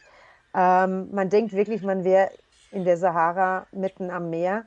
Ähm, es ist traumhaft. Im, Im südlichen Teil darf man mit Dune-Buggies auf, ähm, auf diese, in diese Dünenlandschaft hineinfahren. Der nördliche Teil ist nur der Natur belassen. Man darf dort wandern, also da gibt es so ein paar Wanderwege, aber ansonsten keine Fahrzeuge. Aber ich würde auf jeden Fall so eine Dune-Buggy-Tour echt ans Herz legen. Das ist nämlich richtig cool. Und man kann dort auch Sandboarding machen, dort in der gleichen Ecke. Also mal mit einem mit einem Board einfach mal so einen Sandhügel hinunter, hinunterfahren. Das ist gar nicht so einfach, wie man sich das vorstellt. Ich habe das mal gemacht, ja. Aber ich bin auch kein Snowboarder, deswegen habe ich mir vielleicht ein bisschen schwer getan. Ja. Aber das Und- klingt natürlich auch total spannend. Ja, was wir sagten? Eingangs absolutes Abenteuerland. So viele verschiedene Facetten. Allein was wir jetzt schon alles gesehen haben von Portland durch die Weinregion und die Küste runter, ist ja wirklich der Hammer. Genau. Und ähm, die Küste weiter südlich ist noch naturbelassener, weil dort einfach noch weniger Leute hinfahren. Aber wir machen jetzt einen Abstecher in das Landesinnere rein. Wir fahren jetzt nach Nugin. Und dort kommen wir durch eine ganz, ganz tolle Landschaft. Wir fahren mitten durch die Weinregion, denn Eugene liegt mitten im Willamette Valley. Das ist ja die größte, es gibt mehrere Weinanbaugebiete, aber das ist das größte in Oregon. Und dort haben wir, ich weiß gar nicht genau wie viele, über 300 Weingüter, wo man auch Weinproben machen kann, Weintastings, man kann Wein kaufen, also Wein in Hülle und Fülle. Und das ist halt eine super fruchtbare Region weil das Willamette Valley liegt zwischen der Coast Range, also einem Gebirge, das gleich hinter der Küste liegt. Dann kommt das Willamette Valley und dann kommt das Kaskadengebirge. Also da regnet es sich etwas häufiger ab. Das ist mit die fruchtbarste Region oder gehört zu den fruchtbarsten Regionen in, in den USA. Ähm, dort wird auch sehr viel, werden sehr viel Früchte angebaut, Mandeln werden dort angebaut und natürlich Wein, leckerer Wein, Wein in allen Formen. Und Eugene, Eugene ist eine Universitätsstadt. Die University of Oregon äh, ist da, deswegen ist es eine sehr, sehr junge Stadt. Viele junge Leute sind dort, auch ganz viele Brauereien, hat so ein cooles, hippes Flair. Ähm, Nike wurde dort gegründet, also Nike. Mhm. Und diese Le dieses Leichtathletik-Thema ist dort eben sehr, sehr groß und sehr, sehr wichtig. Und da fand jetzt gerade dieses Jahr fand dort die erste Leichtathletik-WM in den USA überhaupt statt. Die war jetzt in Eugene, war total erfolgreich, war ein super Sportevent und es dreht sich halt eben viel um Sport. Und es gibt dort auch viele Hippies, die dort leben in Eugene. Es ist halt einfach eine richtig coole Stadt, die super schön eingebettet ist zwischen Wein und, ähm, und dem Kaskadengebirge. Ja, und dort kann man auch natürlich schön einkehren in Brauereien oder ähm, es gibt dort eine Destillerie, die heißt Thinking Tree Spirits. Die ist sehr, sehr cool. Und was ganz, ganz toll ist, ein tolles Restaurant ist Party Downtown. Also so mhm. heißt das Restaurant Party Downtown, weil die legen nämlich riesengroßen Wert auf Farm to Table, hat aber gleichzeitig so ein, so ein äh, Hipster-Flair. Also gut, viele, viele Restaurants arbeiten nur mit regionalen und lokalen Produkten. Aber das fand ich besonders cool, dieses Restaurant. Und Falling cool. Sky Brewery ist noch cool. Das kann ich euch noch mit an die Hand geben. Ja. Also alle, die gerne essen und trinken, wissen wir jetzt schon, haben wir schon mitbekommen, sind in Oregon Gold richtig. Absolut, absolut. Von Eugene aus, also nicht ganz in der Mitte des Landes, so weit sind wir noch nicht, aber von da aus fahren wir weiter südlich. Es geht nämlich jetzt in den Süden Oregons nach Ashland und da fahren wir jetzt mitten durch, mitten durch die Weinregion durch, kommen dann ähm, an einen Ort, der heißt Grants Pass. Und Grants Pass liegt am Rogue River. Und dort, Grants Pass ist ein süßer kleiner Ort und dort kann man eine Speedboat-Tour machen auf dem Rogue River. Das habe ich dieses Jahr zum ersten Mal gemacht und es war richtig klasse. Der Fluss ist sehr, sehr naturbelassen. Am Anfang hat man, hat man ähm, einige Häuser rechts und links und dann sieht man Natur pur, wo auch eben nur die Speedboote hinkommen. Und wir haben, sage und schreibe, neun Biber gesehen. Äh, wow. rechts, und, rechts und links entlang des Wassers. Und das finde ich schon war ein absolutes Highlight. Ganz viele Vögel natürlich oder Reiher und so. Also Naturliebhaber sind da echt auf ihre Kosten gekommen und die Biber war natürlich faszinierend anzuschauen und zu beobachten. Und der hält dann immer und dann geht es mal wieder schnell weiter. Ähm, und, es, und in Grants Pass ist auch irgendwie, sind ganz viele Glasbläser angesiedelt. Und man kann mhm. dann auch in so eine, so eine Galerie reingehen. Man kann selbst mal versuchen, ähm, Glas zu blasen, also sich etwas zu kreieren, ist gar nicht so einfach, super schwierig. Oder man kauft einfach irgendwas als schönes Souvenir. Von da aus geht es weiter. Wir fahren dann ein bisschen weiter östlich in Richtung Asheville. Bevor wir nach Asheville kommen, würde ich auf jeden Fall einen Stopp in Jacksonville empfehlen. Jacksonville ist so ein altes, historisches, kleines Örtchen. Da sieht die Hauptstraße noch so aus wie Ende des 19. Jahrhunderts. Viele Gebäude, zum Beispiel auch die Bank, wurden, wurden erhalten. Das in, ganz, in diesen alten Gebäuden sind ganz, ganz tolle kleine lokale Läden angesiedelt oder mal ein Restaurant, ein Eiscremeladen und sowas. Also da ist, fühlt man sich auch so ein bisschen in der Zeit zurückversetzt. Super schön, schöner Stopp auf dem Weg nach Ashland. Und Ashland ist auch ein ganz toller Ort. Lithia Fountain, das ist ein, ein Brunnen, ein Trinkbrunnen mit, ich glaube, acht Öffnungen, also Trinköffnungen. Das heißt, da sprudelt ständig Wasser raus und das riecht nach Schwefel. Ah. Ähm, und das ist sehr, sehr gesund und schmeckt ein bisschen gewöhnungsbedürftig, aber man sollte es auf jeden Fall mal probieren. Und da gibt es auch einen tollen Park dahinter und das befindet sich eigentlich an dieser Hauptstraße die durch Ashland führt. Und allein da hoch und runter zu laufen, ist einfach süß. Und ein schönes Restaurant und ein schöner Laden nebeneinander. Ähm, das ist wirklich, Ashland ist wirklich ein, ein, absolutes Highlight auf der Tour auch, ja. Äh, dort findet auch übrigens jedes Jahr das Oregon Shakespeare Festival statt. Also wer hm. Shakespeare mal hören möchte, natürlich in englischer Sprache, ähm, ist aber ein absolutes Erlebnis. Und ähm, im Sommer findet es draußen statt. Das ist natürlich auch traumhaft schön. Ja so mit Open-Air-Kulisse. Sehr schön. Ja. Von Ashland aus, wir sind ja im Süden Oregons jetzt, also ziemlich gar nicht so weit weg von der ähm, Grenze nach, zu Kalifornien. Ähm, aber wir fahren jetzt wieder ein bisschen Richtung Norden. Unser heutiges Ziel ist nämlich Bend und auf dem Weg nach Bend kommen wir zum Crater Lake Nationalpark. Und das ist ein absoluter Traum. Der Crater Lake Nationalpark heißt so nach dem See, nach dem Crater Lake, der darin liegt. Also das ist eigentlich die Hauptattraktion dieser See und der See ist riesig. Der See ist der tiefste See der USA mit 594 Metern Tiefe und ich bin überzeugt, es ist auch das blauste Blau, was man jemals gesehen hat. Der See speist sich nämlich äh, nur durch Regenwasser und ähm, Wasser von den umliegenden Bergen, also Schmelzwasser. Da drin gibt es eine, eine Insel, die heißt Wizard Island. Da kann man mit dem Boot hinfahren. Und es gibt eine Straße, die führt um den See herum, die heißt Rim Drive. Die ist 52 Kilometer lang. Also sprich, der See ist riesig, das kann man sich kaum vorstellen. Man könnte auch drin baden. Es ist allerdings sehr, sehr frisch, da drin zu baden. Aber eben so eine Bootstour oder so eine Tour mit dem Auto um den See herum ist traumhaft.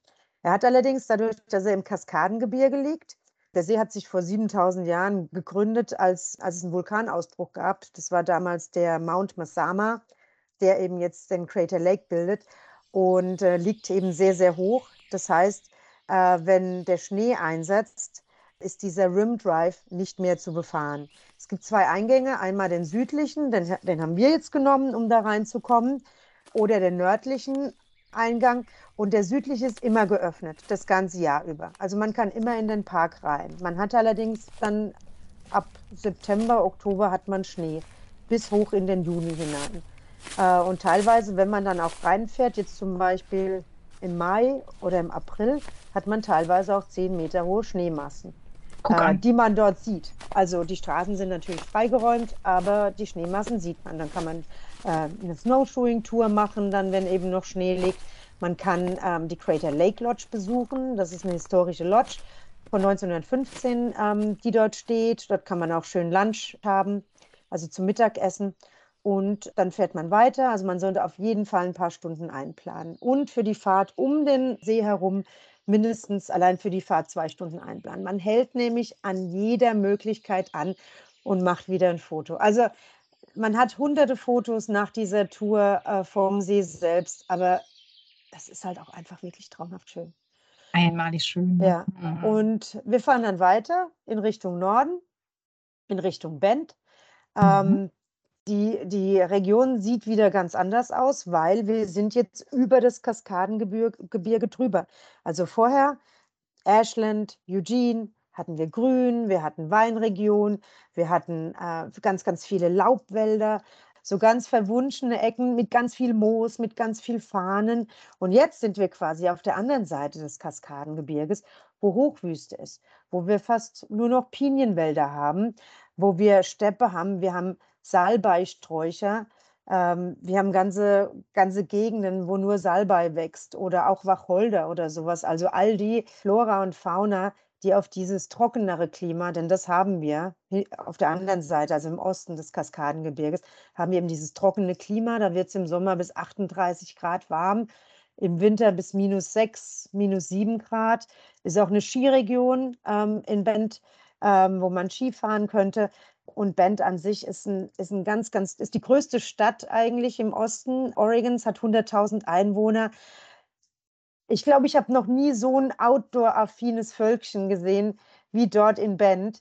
Die fahren alle ein Allradfahrzeug, die haben alle ein Fahrrad oder ein Kanu oben auf dem Dach und einen Labrador äh, auf dem Beifahrersitz sitzen. Jede freie Minute verbringen die entweder auf dem Fluss beim Raften oder beim Skifahren oder beim Stand-Up-Paddling. Kanufahren kann man dort. Ähm, in Bend selbst gibt es den Old Mill District das sind jetzt ganz tolle Einkaufsmöglichkeiten, ganz viele Läden. Downtown Band ist super schön. Ich würde Downtown Band zum Beispiel auf einer Fahrradtour entdecken. Ganz viele Brauereien. Es gibt einen Brewery Trail, dem man so folgen kann, wo man von einer Brauerei zur nächsten quasi hüpft. Durch die Stadt fließt der Deschutes River. Man kann also direkt in der Stadt ein Kanu mieten, Kajak und kann dann darauf ein bisschen paddeln. Ähm, so cool. Es, ist wirklich eine tolle Stadt. Also sämtliche Outdoor-Aktivitäten sind da möglich. Die Oregonians nennen den, das ihren Outdoor-Spielplatz. Ähm, und viele fahren da einfach nur fürs Wochenende oder für, für die Ferien hin. Ja. ja. sehr cool. Und wer sich jetzt denkt, bei all dem, was äh, Susanne gerade aufgezählt hat, Mensch, das, das ist ja ordentlich. Was macht man da zuerst? Wir haben zwei Nächte auf der Tour eingeplant. Genau. Man könnte einen vollen Tag, den man dann ja quasi hat, könnte man in Bend verbringen. Aber die Umgebung von Bend ist traumhaft schön. Also eine halbe Stunde südlich von Bend gibt es das Newbury National Volcanic Monument.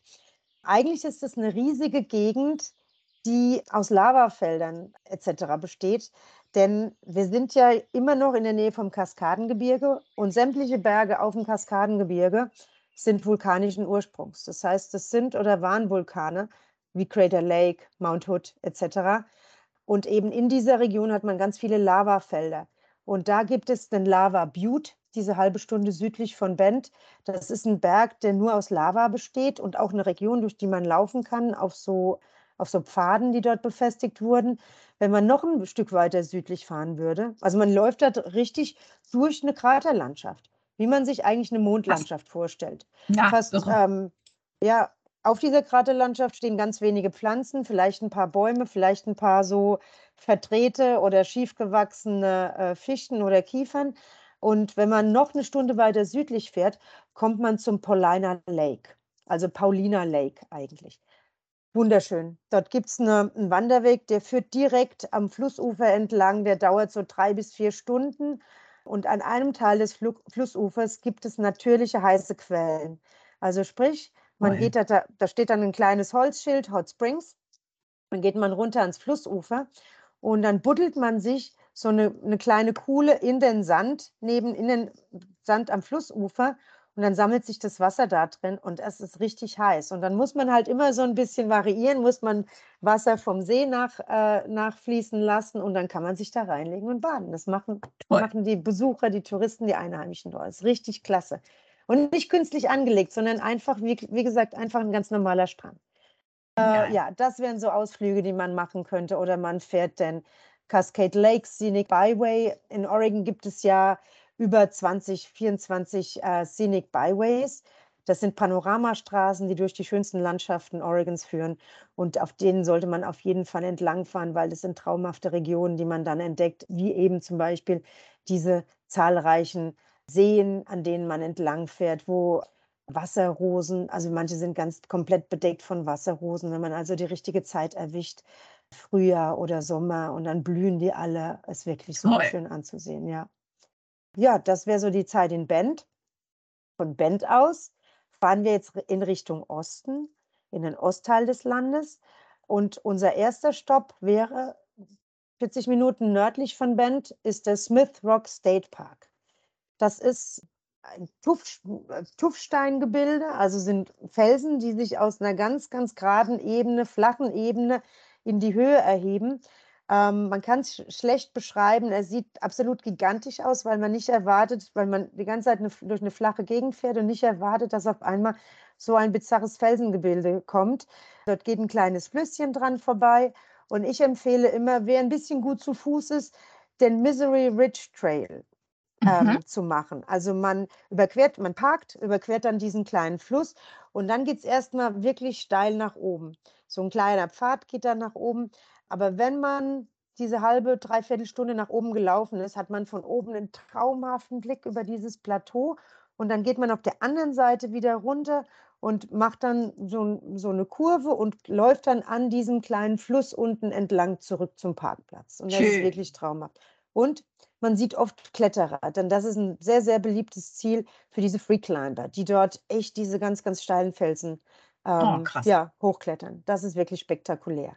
Von da aus geht es dann vom Smith Rock State Park, geht es dann weiter in Richtung Osten zu den Painted Hills. Das ist eine Hügellandschaft, ganz, ganz weich, ganz, ganz zart, die aus verschiedenen Farben besteht. Das sind die verschiedenen Schichten, die zeigen auch die verschiedenen Zeitalter dieser Hügel. Und das ist eine ganz, ganz bizarre Gegend, weil dort ist nur ein bisschen Farmland außenrum, also da weiden Kühe und da ist ein bisschen Gras, aber ansonsten hat man da nicht viel, sondern diese wüstenähnliche Hügellandschaft, die faszinierend aussieht. Ganz, ganz tolles Fotomotiv.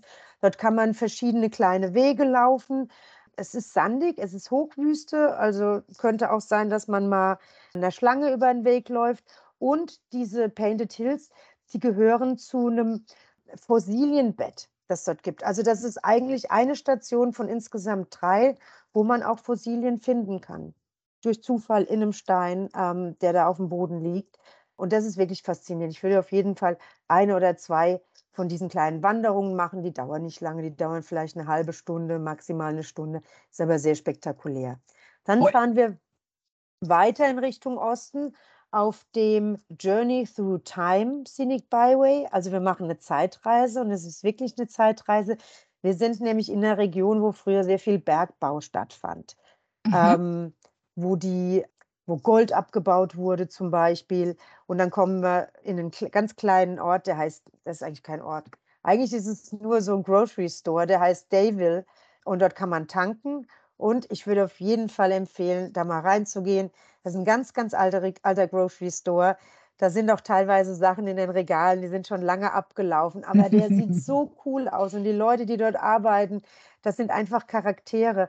Das letzte Mal, als ich da war, standen da zwei Frauen, die hatten ein Kostüm aus dem viktorianischen Zeitalter an. Und da habe ich mir gedacht, oh, ist cool. heute irgendwas Besonderes? Und dann meinen sie, nee, wir freuen uns einfach auf Besuch. Wir kriegen nie so viel Besuch und da ähm, ziehen wir mal immer was Schickes an. Und das hatten die an dem Tag an. Und da habe ich zum Beispiel zum ersten Mal, als ich dort war, eine 50 Cent Münze bekommen. Wusstest du, dass es das gibt?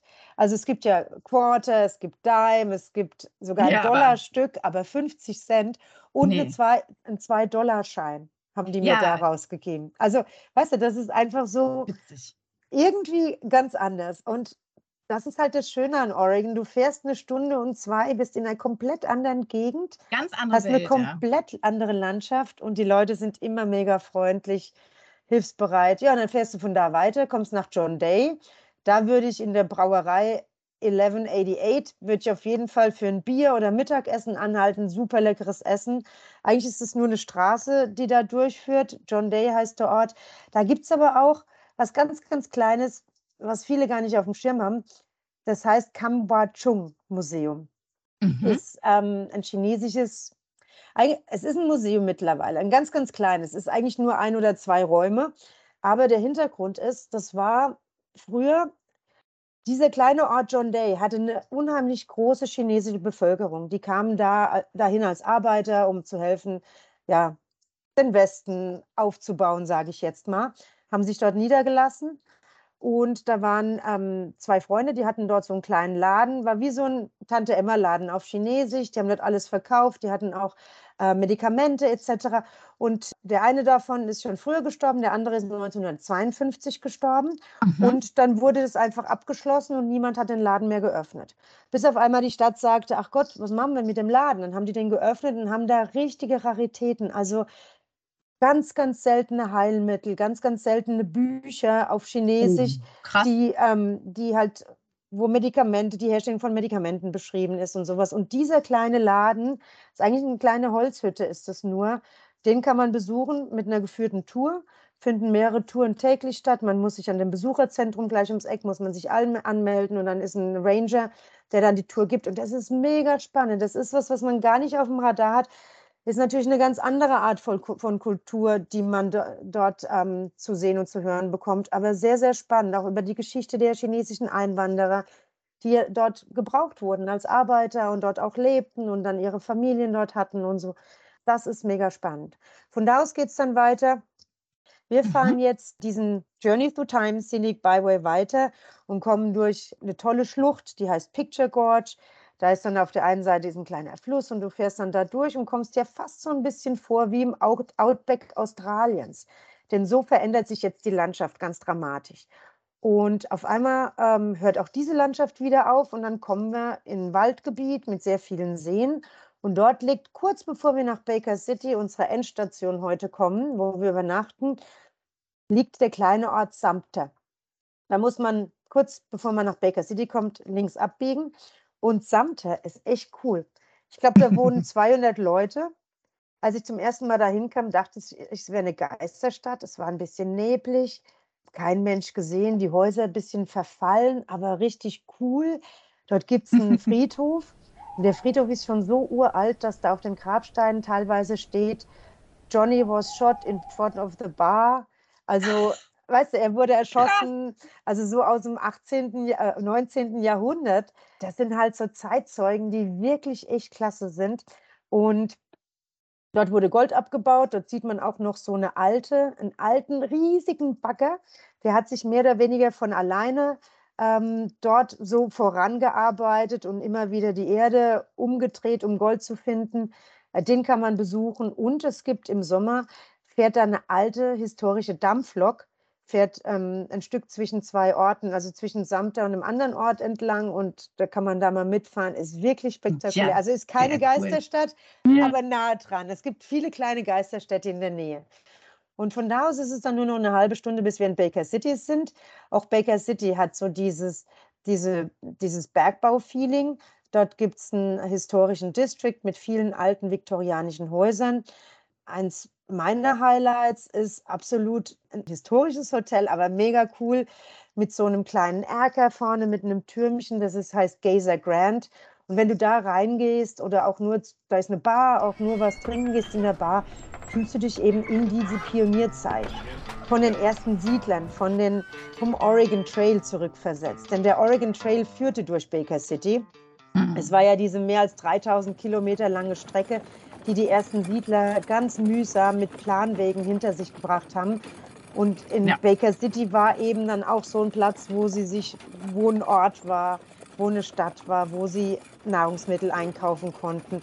Ähm, etwas außerhalb von, von Baker City gibt es den Oregon Trail Interpretive Center. Für mich ein absolutes Muss. Also ich finde, das sollte Mhm. man sich auf jeden Fall anschauen, wo man anhand von persönlichen Beispielen auch aufgezeigt bekommt, was diese Leute durchgemacht haben. Und unterhalb von diesem Interpretive Center sieht man noch die Originalspuren von diesen Wagenrädern, von diesem Oregon Trail. Das ist wirklich der. Original Oregon Trail.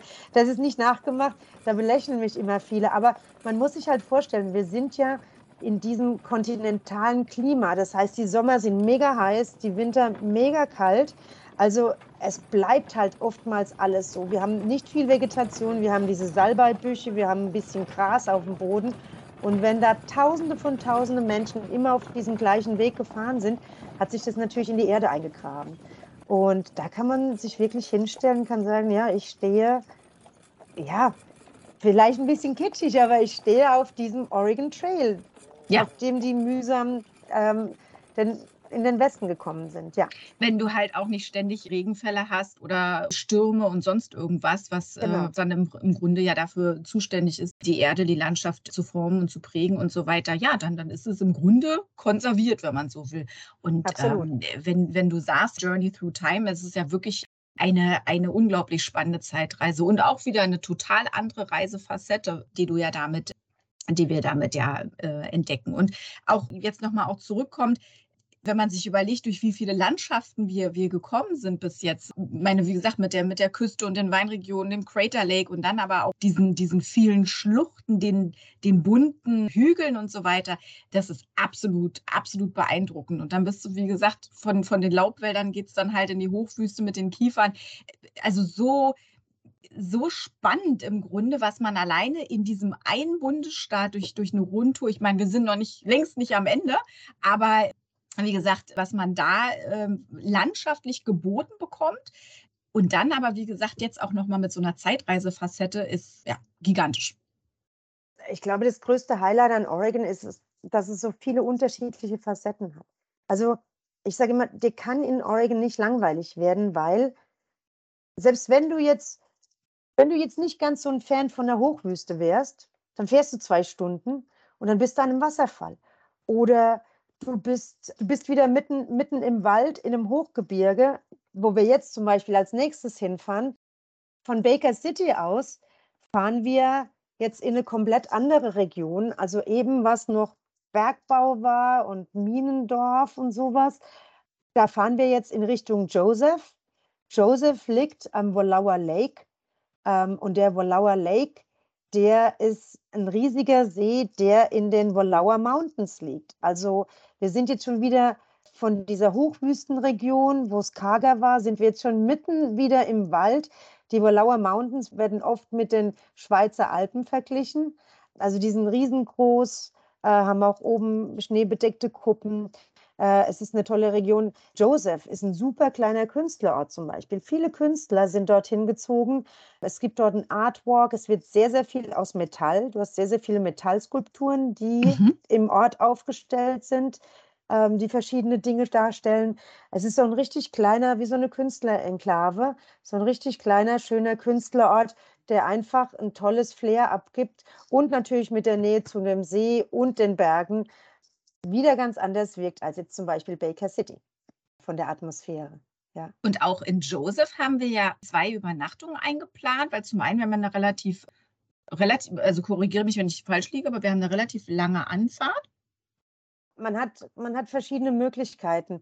Man könnte von Baker City in zwei Stunden nach Joseph fahren, dann würde man durch die so eine landwirtschaftliche Region fahren, also dann würde man viele Farmen sehen, was übrigens auch traumhaft ist, denn die meisten Farmen verkaufen dann auch ihre Produkte gleich da. Die haben so einen kleinen Stand vor ihrem Haus und dann kann man frisches Gemüse, frische Früchte oder ähnliches kaufen. Oder man könnte von Baker City aus den sogenannten Hells Canyon Scenic Byway fahren.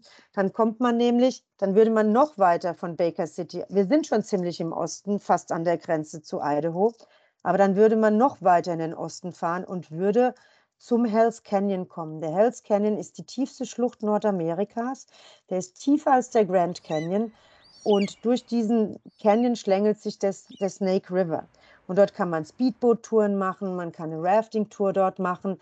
Und man braucht aber alleine für die Fahrt also mindestens fünf Stunden. Also es ist eine, eine, lange Fahrt, aber man kommt halt eben auch durch sehr spektakuläre Regionen. Man sieht den Hells Canyon und dort sind nicht viele Touristen unterwegs. Das ist eine Region, die hat man oftmals wirklich für sich alleine, was natürlich auch wieder traumhaft schön ist. Das ist halt wirklich so weit am anderen Ende des Landes, dass sich da wenige hinbemühen, was aber nicht heißt, dass es weniger, weniger schön und traumhaft ist.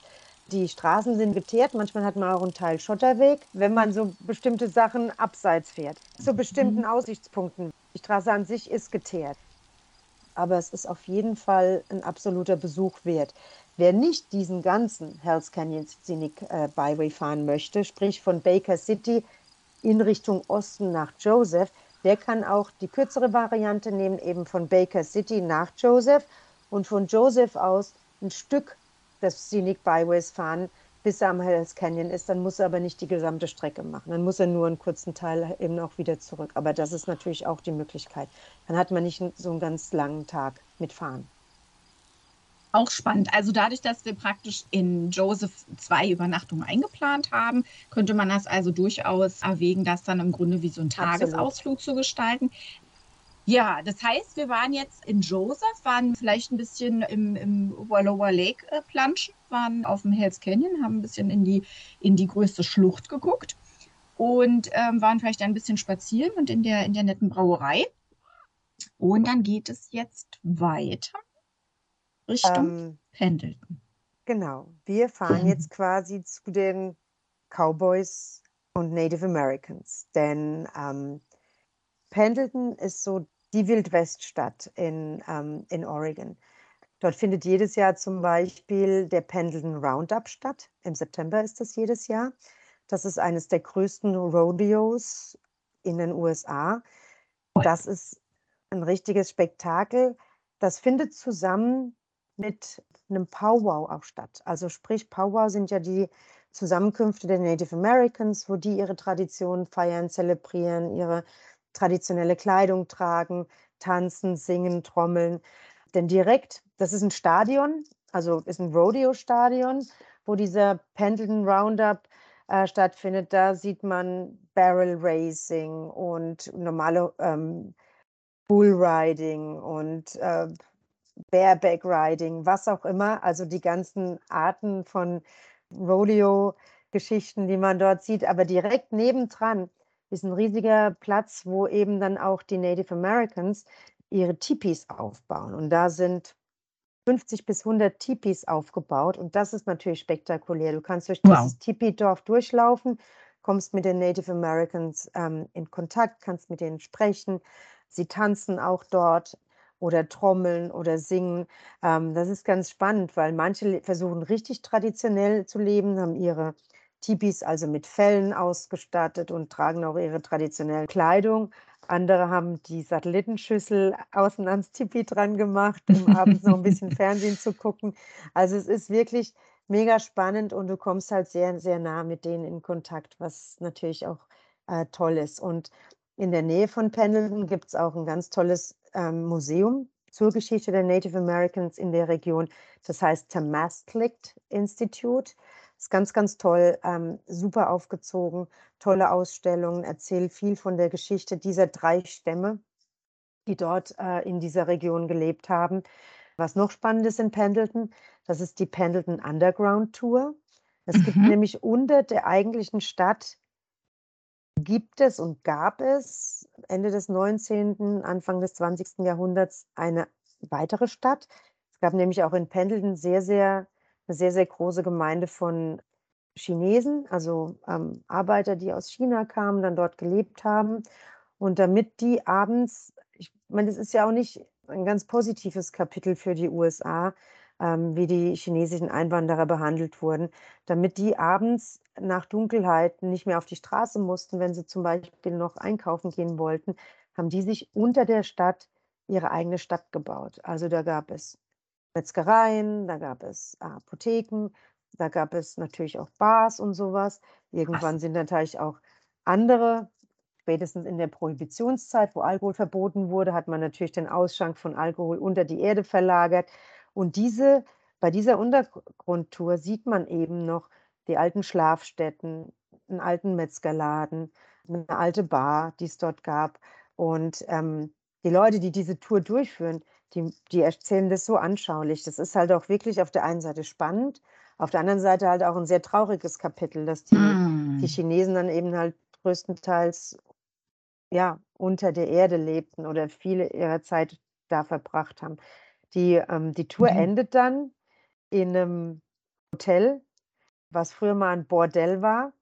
So ein ganz kleines Hotel, Working Girls Hotel heißt es. Also nur zwei, drei. Zimmer. Ich habe da auch noch nie übernachtet, aber und dann schaut man sich halt so die auch ein paar ehemalige Zimmer von diesen Working Girls an, was auch sehr, sehr spannend ist. Und Pendleton hat diese Cowboy-Kultur, dort gibt es Hamleys.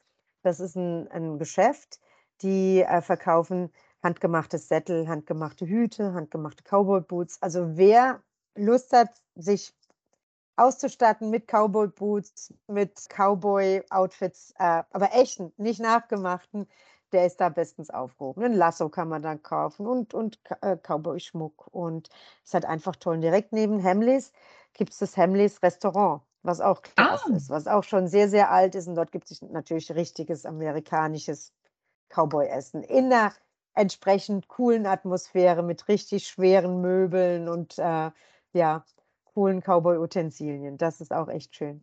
Ja. Cool. Das war, das war Pendleton. Von Pendleton aus fahren wir dann quasi, wir waren jetzt ziemlich weit im Osten, wir fahren jetzt langsam wieder zurück nach Portland, in Richtung Portland. Aber ehe wir nach Portland kommen, ist unsere nächste Übernachtung ist Hood River. Hood River liegt am Columbia River. Der Columbia River bildet die natürliche Grenze zwischen Oregon State und Washington State. Also der bildet so die Grenze. Und wir fahren jetzt von Portland hoch an den Fluss, an den Columbia River und fahren einen Großteil unserer Strecke eben am Fluss entlang und haben dann traumhafte Ausblicke auf den Columbia River und auf den gegenüberliegenden Staat Washington. Denn was man gegenüber sieht, ist dann schon der andere Staat. Ähm, wir kommen wieder vorbei an tollen Weinregionen. Wir kommen nach The Dalles. The Dalles ist ein, ist ein kleiner Ort direkt am, am Fluss. Da gibt es ein tolles Museum, das etwas über die Geschichte vom Fluss und von dieser Region erzählt und auch von den, den Tieren, also von den Fischen quasi, die äh, im Fluss leben. Das ist vor allem eine Forellenart. Dort beginnt aber auch ein Teil des Historic Oregon Scenic Byways, der entlang des Flusses führt. Der ist in zwei Teile aufgeteilt und eben ein Teil beginnt in The Dalles. Und wenn man den entlang fährt, diesen kleinen Scenic Byway, kommt man an Rowena Crest. Das ist eigentlich so ein Haltepunkt oben auf dem Berg. Und von da aus hat man einen traumhaften Blick wieder zurück auf diesen Highway, der sich da entlang schlängelt. Das ist eine tolle Fotomöglichkeit von da oben. Und wenn man zur richtigen Zeit dort ist, sprich April, Mai, dann sieht man die Wildblumen dort oben blühen. Das ist wirklich Oh. wunderschön und hat natürlich einen ganz tollen Blick über den, über den Fluss, über die Wahnsinn. Gorge, über diese Schlucht, die Columbia Gorge, die dort ähm, zu sehen ist. Dann fahren wir weiter von The Dalles, fahren wir nach Hood River. Hood River liegt am Fluss und im Hintergrund ist der Mount Hood. Das heißt, es ist wie so ein, wenn dieser kleine Ort irgendwo anders am Strand wäre, wäre es so ein richtiges Surfertown. Es ist ein, es ist ein Surfertown. Im Sommer sind dort die Windsurfer unterwegs, weil Ah, der, der, die, der Columbia River macht dort so eine Biegung und dort, dort ist die Columbia Gorge, also die Schlucht. Das heißt, die Windbedingungen sind dort so ideal, dass es zu den besten Windsurfing-Regionen der Welt gehört. Und viele Leute kommen extra deswegen dorthin. Es ist ein cooler kleiner Ort mit sehr vielen tollen Geschäften, sehr viel, auch wieder hier, sehr, sehr viel regional, sehr viel lokal, Brauereien. Und du siehst ganz viele Leute im Sommer tragen sie ihr Surf Surfboard unterm Arm oder es ist oben auf dem Dach des Autos angemacht. Und im Winter haben sie ihr Snowboard äh, unterm Arm, weil von da aus ist es nur eine halbe, dreiviertel Stunde bis zum Mount Hood, auf dem man übrigens das ganze Jahr über Skifahren kann, weil es dort mehrere Gletscher gibt. Und ähm, das machen die. Also du siehst dort ganz viele Surfertypen, wo du denkst, krass, passt hier irgendwie gar nicht her, bringt aber eine super coole Atmosphäre äh, ja, dahin. cool. Und für Leute, die sich für Flugzeug, alte Flugzeuge und Autos interessieren, dort gibt es auch ein ganz tolles, riesiges Auto- und Flugzeugmuseum. Ist absolut ein Abstecher wert, wer sich dafür interessiert. Und Hood River ist ohnehin cooler kleiner, cooler kleiner Ort. Dort gibt es einen ganz, ganz tollen Frühstücksladen, der heißt The Broad. Der ist unten im Hood River Hotel. Mhm. Ähm, The Broad ist skandinavisch angehaucht und ist richtig, richtig lecker. Also hat Hm. skandinavisches Essen, was die anbieten. Und also da, da würde ich wirklich empfehlen, zum Frühstücken zu gehen. Ja. Broader. Broader heißt es. Broader Ost. Ja, Mhm. Broader Ost. Äh, ja, dann sind wir fast schon am Ende äh, der Reise angelangt, denn von Hood River aus geht es, also man hat mehrere Möglichkeiten. Wir sind ja ohnehin dann die letzten zwei Tage dann nochmal in Portland. Also das heißt, wir müssen, haben jetzt keinen Druck, dass wir zum Flughafen müssen, Mietwagen schnell zurückgeben. Also wir haben mehrere Möglichkeiten, wie wir weiterfahren oder wie wir von Hood River dann nach Portland fahren. Wir können am Columbia River entlang fahren. Dann kommt man eben wieder auf diesen alten historischen Highway. Oder kann man, also man hat zwei Möglichkeiten, man fährt die Interstate, die Autobahn, wenn man so will, entlang. Oder man, man fährt ab und fährt auf diesen Columbia River Historic Scenic Byway, so heißt der. Und entlang dieses Scenic Byways sieht man ganz, ganz viele Wasserfälle, unter anderem eben auch die Multnomah Falls. Man muss allerdings dazu sagen, es ist eine kleine Landstraße, sage ich jetzt mal, ist eine der ältesten Straßen, die in, in Oregon gebaut wurden. Dementsprechend ist sie recht eng, ist sehr gewunden und es ist ein hohes Verkehrsaufkommen, weil natürlich sehr, sehr viele Leute entlang diesem Waterfall Corridor, also wo ein Wasserfall neben dem nächsten liegt, entlangfahren möchten. Deswegen hat man dieses, seit diesem Jahr hat man ähm, so eine Art Ticketsystem eingeführt. Das muss ich einfach erwähnen, dass man nicht enttäuscht ist. Das ist ganz einfach im Grunde. Man, man bucht sich online einfach ein Ticket für diesen Waterfall Corridor. Das Ticket kostet nur zwei Dollar, sind eigentlich nur die Bearbeitungsgebühren. Aber man braucht dieses Ticket, um eben diesen kleinen alten Highway befahren zu dürfen. Und es gibt noch einen großen Parkplatz, den man vom äh, Highway aus anfahren kann. Der gehört zu den Multnomah Falls, eben diesen Wasserfällen, die absolut zu den beliebtesten gehören. Das sind die am meisten besuchten. Und für diesen ähm, Parkplatz benötigt man eben auch ein Parkticket, damit man dort parken darf. Das ist jetzt auch neu. Damit soll einfach das Vergnügen, das man haben hm. möchte, an, diesem, an diesen Wasserfällen soll einfach garantiert werden und dass die Besucherströme so ein bisschen verteilt werden, weil du kriegst dann auch eben ein Zeitfenster, so einen Zeitslot, mit dem du dann eben diesen, diesen Streckenabschnitt befahren kannst. Wenn man das umgehen möchte, wenn man kein Ticket kaufen möchte oder vielleicht keins bekommt, dann würde ich empfehlen, wenn man wieder in Portland ist, macht man einfach eine geführte Tour. Die sind ohnehin super klasse, weil dann kriegt man A, viel, viel Geschichte zur Region noch zu hören. Man kriegt die Wasserfälle erzählt. Oftmals führen einem die Guides in eine Ecke, wo man, wenn man selbst gefahren wäre, nicht hingekommen wäre. Es gibt auch Touren mit Anbietern, wo man mit einem E-Bike unterwegs sein kann oder wo man Wandertouren machen kann, Halbtagestouren, Tagestouren. Also es gibt ganz, ganz viel. Und das würde ich wirklich empfehlen, wenn man jetzt kein Ticket bekäme oder einem das zu stressig ist, sich jetzt um ein Ticket zu, zu kümmern. Und dieses, die, die Zeit, für die man das Ticket braucht, ist auch nur von Mai bis September. Das heißt, wenn man später oder früher kommt, braucht man dieses Ticket nicht. Oh, gut. Das nur nebenbei. Wer allerdings sagt, ach, ich habe schon so viele Wasserfälle jetzt durch Oregon gesehen, denn es gibt ja zahlreiche, der könnte auch sagen, ich schaue mir lieber den Mount Hood an und fahre zum Mount Hood. Dann könnte man nämlich auch von Hood River aus den Mount Hood Scenic Byway fahren. Du siehst, wir haben für alles einen Scenic Byway. Und der fährt dann quasi durchs Inland zum Mount Hood hoch. Kann man dann auch dort zur Timberline Lodge fahren. Das ist eine historische Lodge. Die wurde für die Außenaufnahmen von The Shining benutzt. Es ist eine ganz tolle Lodge, auch in tolles, tolles Essen, riesiger Kamin in der Mitte der Lodge. Und oben ist eine Bar drin. Von dort hat man einen traumhaften Blick auf den äh, Mount Hood. Und dann kann man eben dann auch dort einfach was trinken oder essen. Kann, dort gibt es die, die Tamawana Waterfalls, etwas weiter unten. Die, zu denen kann man hinlaufen, läuft man eine Strecke hin. Das sind Wasserfälle, wo man hinter die Wasserfälle auch gelangen kann und fährt dann weiter über Sandy in Richtung Portland. Äh, das wäre die, die Alternative B, wenn man Alternative A mit den Wasserfällen nicht möchte. Klingt und beides sehr toll. Klingt beides. Oder, oder man mhm. nutzt den, den, Tag, den man in Portland hat und fährt noch mal einen halben Tag nach Mount Hood. Denn von äh, Portland zu Mount Hood sind es gerade mal zwei Stunden Fahrzeit. Ja, und ja, dann klasse. sind wir eigentlich wieder in Portland. Und anfangs haben wir ja Portland nur so ein bisschen berührt, sage ich jetzt mal. Das Coolste an Portland sind eigentlich die vielen unterschiedlichen Stadtviertel. Also wir haben Stadtviertel, Alberta-Viertel gehört zum Beispiel zu den ältesten und ist mit so das am multikultesten. Äh, dann haben wir eben Pearl District, habe ich ja schon erzählt, alte Lagerhallen, auf, also ganz modern gemacht. Dann haben wir den Hawthorne District. Ja, eine sehr coole, schräge Kultur ist. Dann gibt es die Division Street, die wurde ausgezeichnet.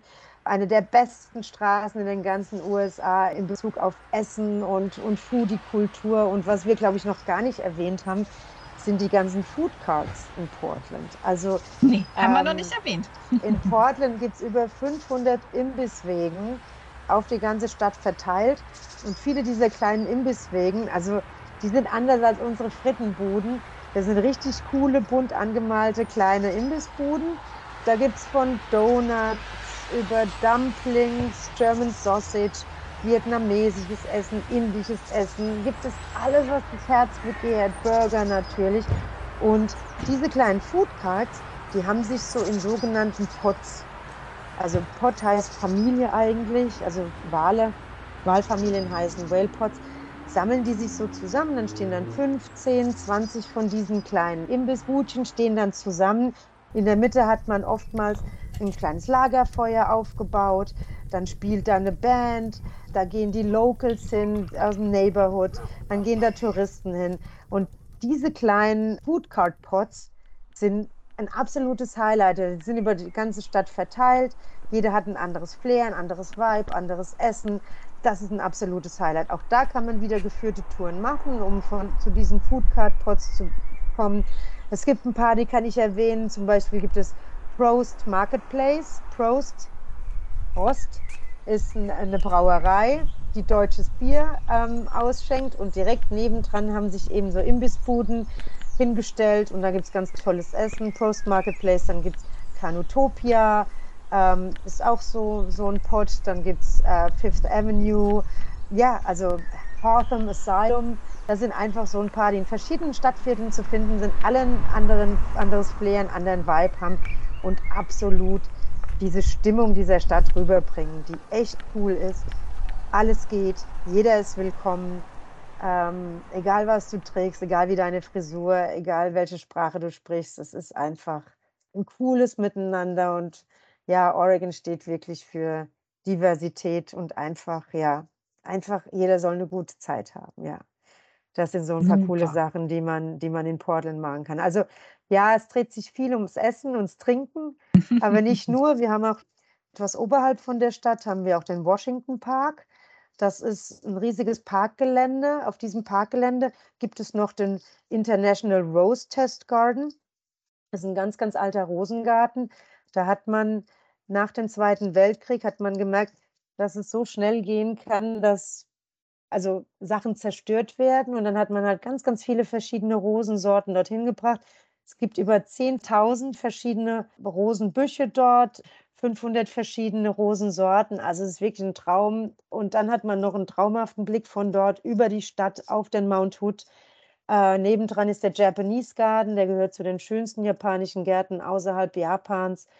Man kann dort hat ganz viele Trails zum Wandern, gerade im Washington Park ist überhaupt sehr, sehr grün. Portland ist eine grüne, umweltbewusste Stadt, ähm, hat sehr, sehr viele Parks. Also die Stadt fühlt sich sowieso nicht an wie eine Großstadt mit ihren 700.000 Einwohnern. Deswegen hat sie eher immer so ein kleineres, überschaubares Flair. Und ja, einfach die Stadt zu Fuß mit dem Fahrrad oder mit öffentlichen Verkehrsmitteln erkunden. Absolutes Highlight, ja. Sehr cool. Sehr Cool. cool.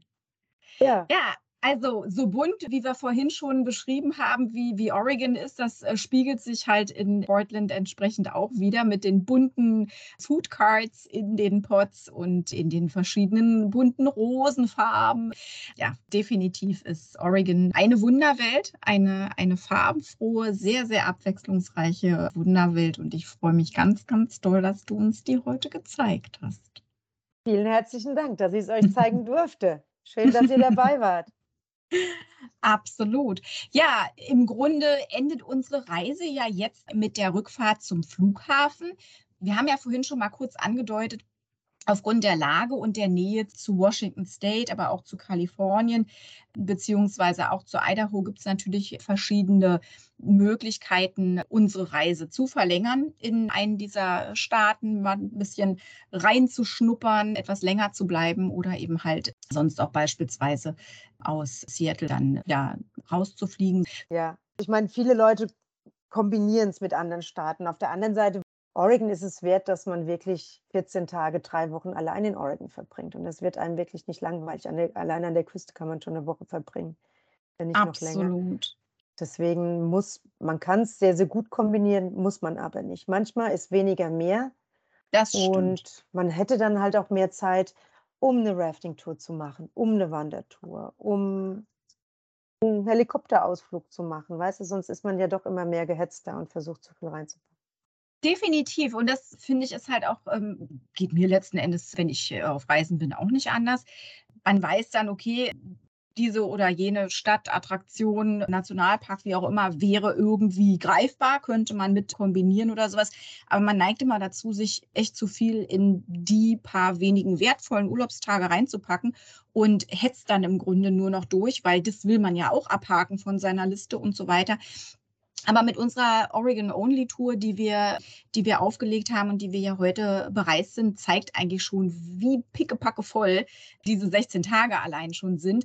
Und definitiv kann man auch äh, an vielen Orten, an denen wir jetzt gewesen sind, auch einfach noch länger Stationen machen, um eben halt, wie du schon sagtest, auch so ein bisschen ja, die Touren äh, mitzunehmen, ein paar Wanderungen zu machen, einfach ja auch mal seinen Urlaub zu genießen, ein bisschen länger, mal vielleicht einen komplett ausgedehnten Strandtag zu machen. Und das äh, bleibt natürlich auch manchmal eben auf der Strecke, gerade dann, wenn man sich zu viel vornimmt. Und ich, ich empfehle auch immer, eine geführte Tour mal zu machen oder, oder einfach auch, also man kann vieles auf eigene Faust machen.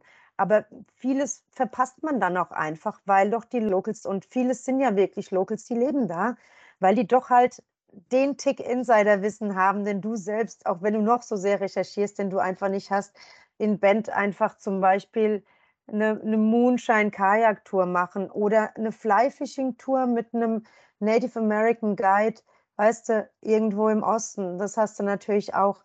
Oder ein Ausritt irgendwo am Strand. Das kannst, das kannst du in Oregon auch. Also das sind einfach so Highlights. Oder eine Rafting-Tour, eine Ganztagestour oder mit einer Übernachtung irgendwo. Dafür hast du ja keine Zeit, geschweige denn einfach auch nur mal nur einen ganzen Tag irgendwo wandern zu gehen. Und die, die Wälder sind traumhaft, weil die eben so verwunschen sind. Du hast Rhododendron-Büsche. Bei uns, wenn du Glück hast, wachsen die bei uns im Garten. Da hast du Wälder, Rhododendron-Wälder. Da gibt es einen Ort, der heißt Rhododendron.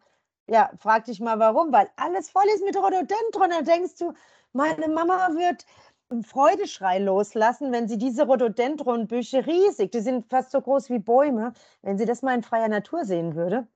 Ja. Ähm, das hast du halt alles da. Und diese verwunschenen Bäume, diese moosbewachsenen Wälder, diese riesigen Fahne, das ist halt auch eine ganz andere Atmosphäre und ein ganz anderer Wald. Also es ist ja so, eine, so ein Regenwald, den du dort auch hast, gerade im Westen. Ja. Und im Osten ist halt wieder ganz anderer cooler Wald mit Sandboden oder Salbeibüschen bedeckten Böden. Es ist halt spannend, ja. Und dafür müsst, muss man halt auch Zeit haben, ja. Und sollte nicht durchhetzen. Das ist aber unser aller Problem, dass wir immer versuchen, so viel reinzupacken. Ne? Das ja. stimmt, das stimmt. Ja, also unser Tipp: Zeit nehmen für die Wunderwelt Oregon damit man nicht an vielen Wundern vorbei hastet, beziehungsweise sich dieser vielen, wie du sie ja jetzt auch schon skizziert hattest, dieser vielen wirklich einmaligen und unvergesslichen Erlebnisse, die man halt auch haben kann, dann beraubt. Das auf jeden Fall einfach auch genießen, Aktivitäten machen, denn davon hat Oregon sehr, sehr viele. Offen sein, auch mal was Neues auszuprobieren, in, in Bezug auch auf Essen, zum Beispiel diese Dungeness Crabs oder ähnliches, das ist super lecker. Ich habe mal in Oregon Goat Yoga gemacht. Ähm, Ziegen-Yoga. Genau, mein Ziegen-Yoga. Yoga, Yoga-Freaks ähm, würden sagen, das ist kein Yoga. Du hast zwar einen richtigen Yoga-Instructor, aber eigentlich ist es Lach-Yoga, weil du bist die ganze Zeit nur am Lachen, du vergisst alles um dich herum und du, hast, du fokussierst dich nur auf diese kleinen Ziegen, die dann über dich hersteigen, auf dir, auf dir rumstehen, auf dir hüpfen vielleicht auch mal ein Kekele auf deine Yogamatte machen. Aber das ist so eine tolle Atmosphäre. Das kann ich jedem nur ans Herz legen, ähm, das mal mitzumachen. Man kommt aus dem Lachen nicht mehr heraus und äh, ja, macht auch ein paar Yoga-Übungen nebenbei. Aber die Hauptattraktion sind halt natürlich auch diese süßen, süßen, lieben Ziegen. Ja. Wo hast du das gemacht? Ich habe das in Oregon City gemacht. Das ist gleich südlich von, äh, von Portland, halbe Stunde südlich von Portland. Ah, ja, cool. Da gibt es das. Da gibt es jemanden, der das anbietet. Ja, Yoga heißt es, ja. Und ich will auf jeden Fall einen Helikopterflug über Portland machen. Das wäre noch mein Tipp, weil diese Stadt aus der Luft zu sehen, ist schon echt spektakulär. Ja. Klasse. Ja. ja, das glaube ich. Also mit dem, mit dem Mount Hood, mit den vielen Brücken, mit den äh, verschiedenen Stadtvierteln und so weiter, ist ja wirklich ja, spektakulär, sehr, sehr besonders von der Lage her. Das Und- kann ich mir gut vorstellen. Und man sieht schon, auch wenn man durch die Stadt läuft, wie grün sie ist. Aber wie grün, das sieht man richtig Das erst von, von oben. oben. Ja. Ja. Portland ist halt perfekt. Du bist, hast anderthalb Stunden bis an die Küste. Du bist in einer Stunde in der Mount Hood-Region, dreiviertel Stunde an der Columbia Gorge, halbe Stunde in der Weinregion. Also auch für Tagestouren, es ist ein perfekter Ausgangspunkt. Ja. Ja, super.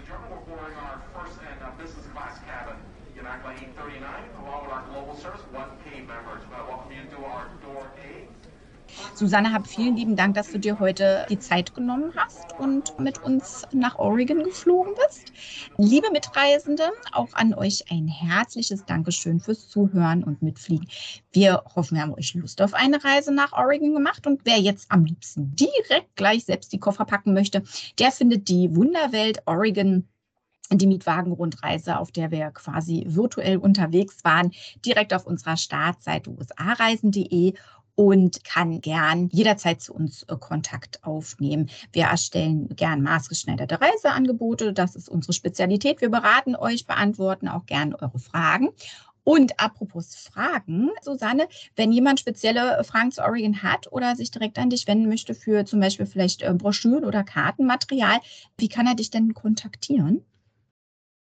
Also wer gerne weiteres über Oregon wissen möchte oder gerne Broschüren bei mir bestellen möchte, ich habe auch eine Oregon-Karte, die ich gerne dabei legen kann und eine Broschüre über Portland, der kann mich anrufen unter der 089 6890 638 42 oder gerne per E-Mail an susanne at lieb-management.de. Ich wiederhole nochmal die Telefonnummer. Das ist die 089 6890 63842.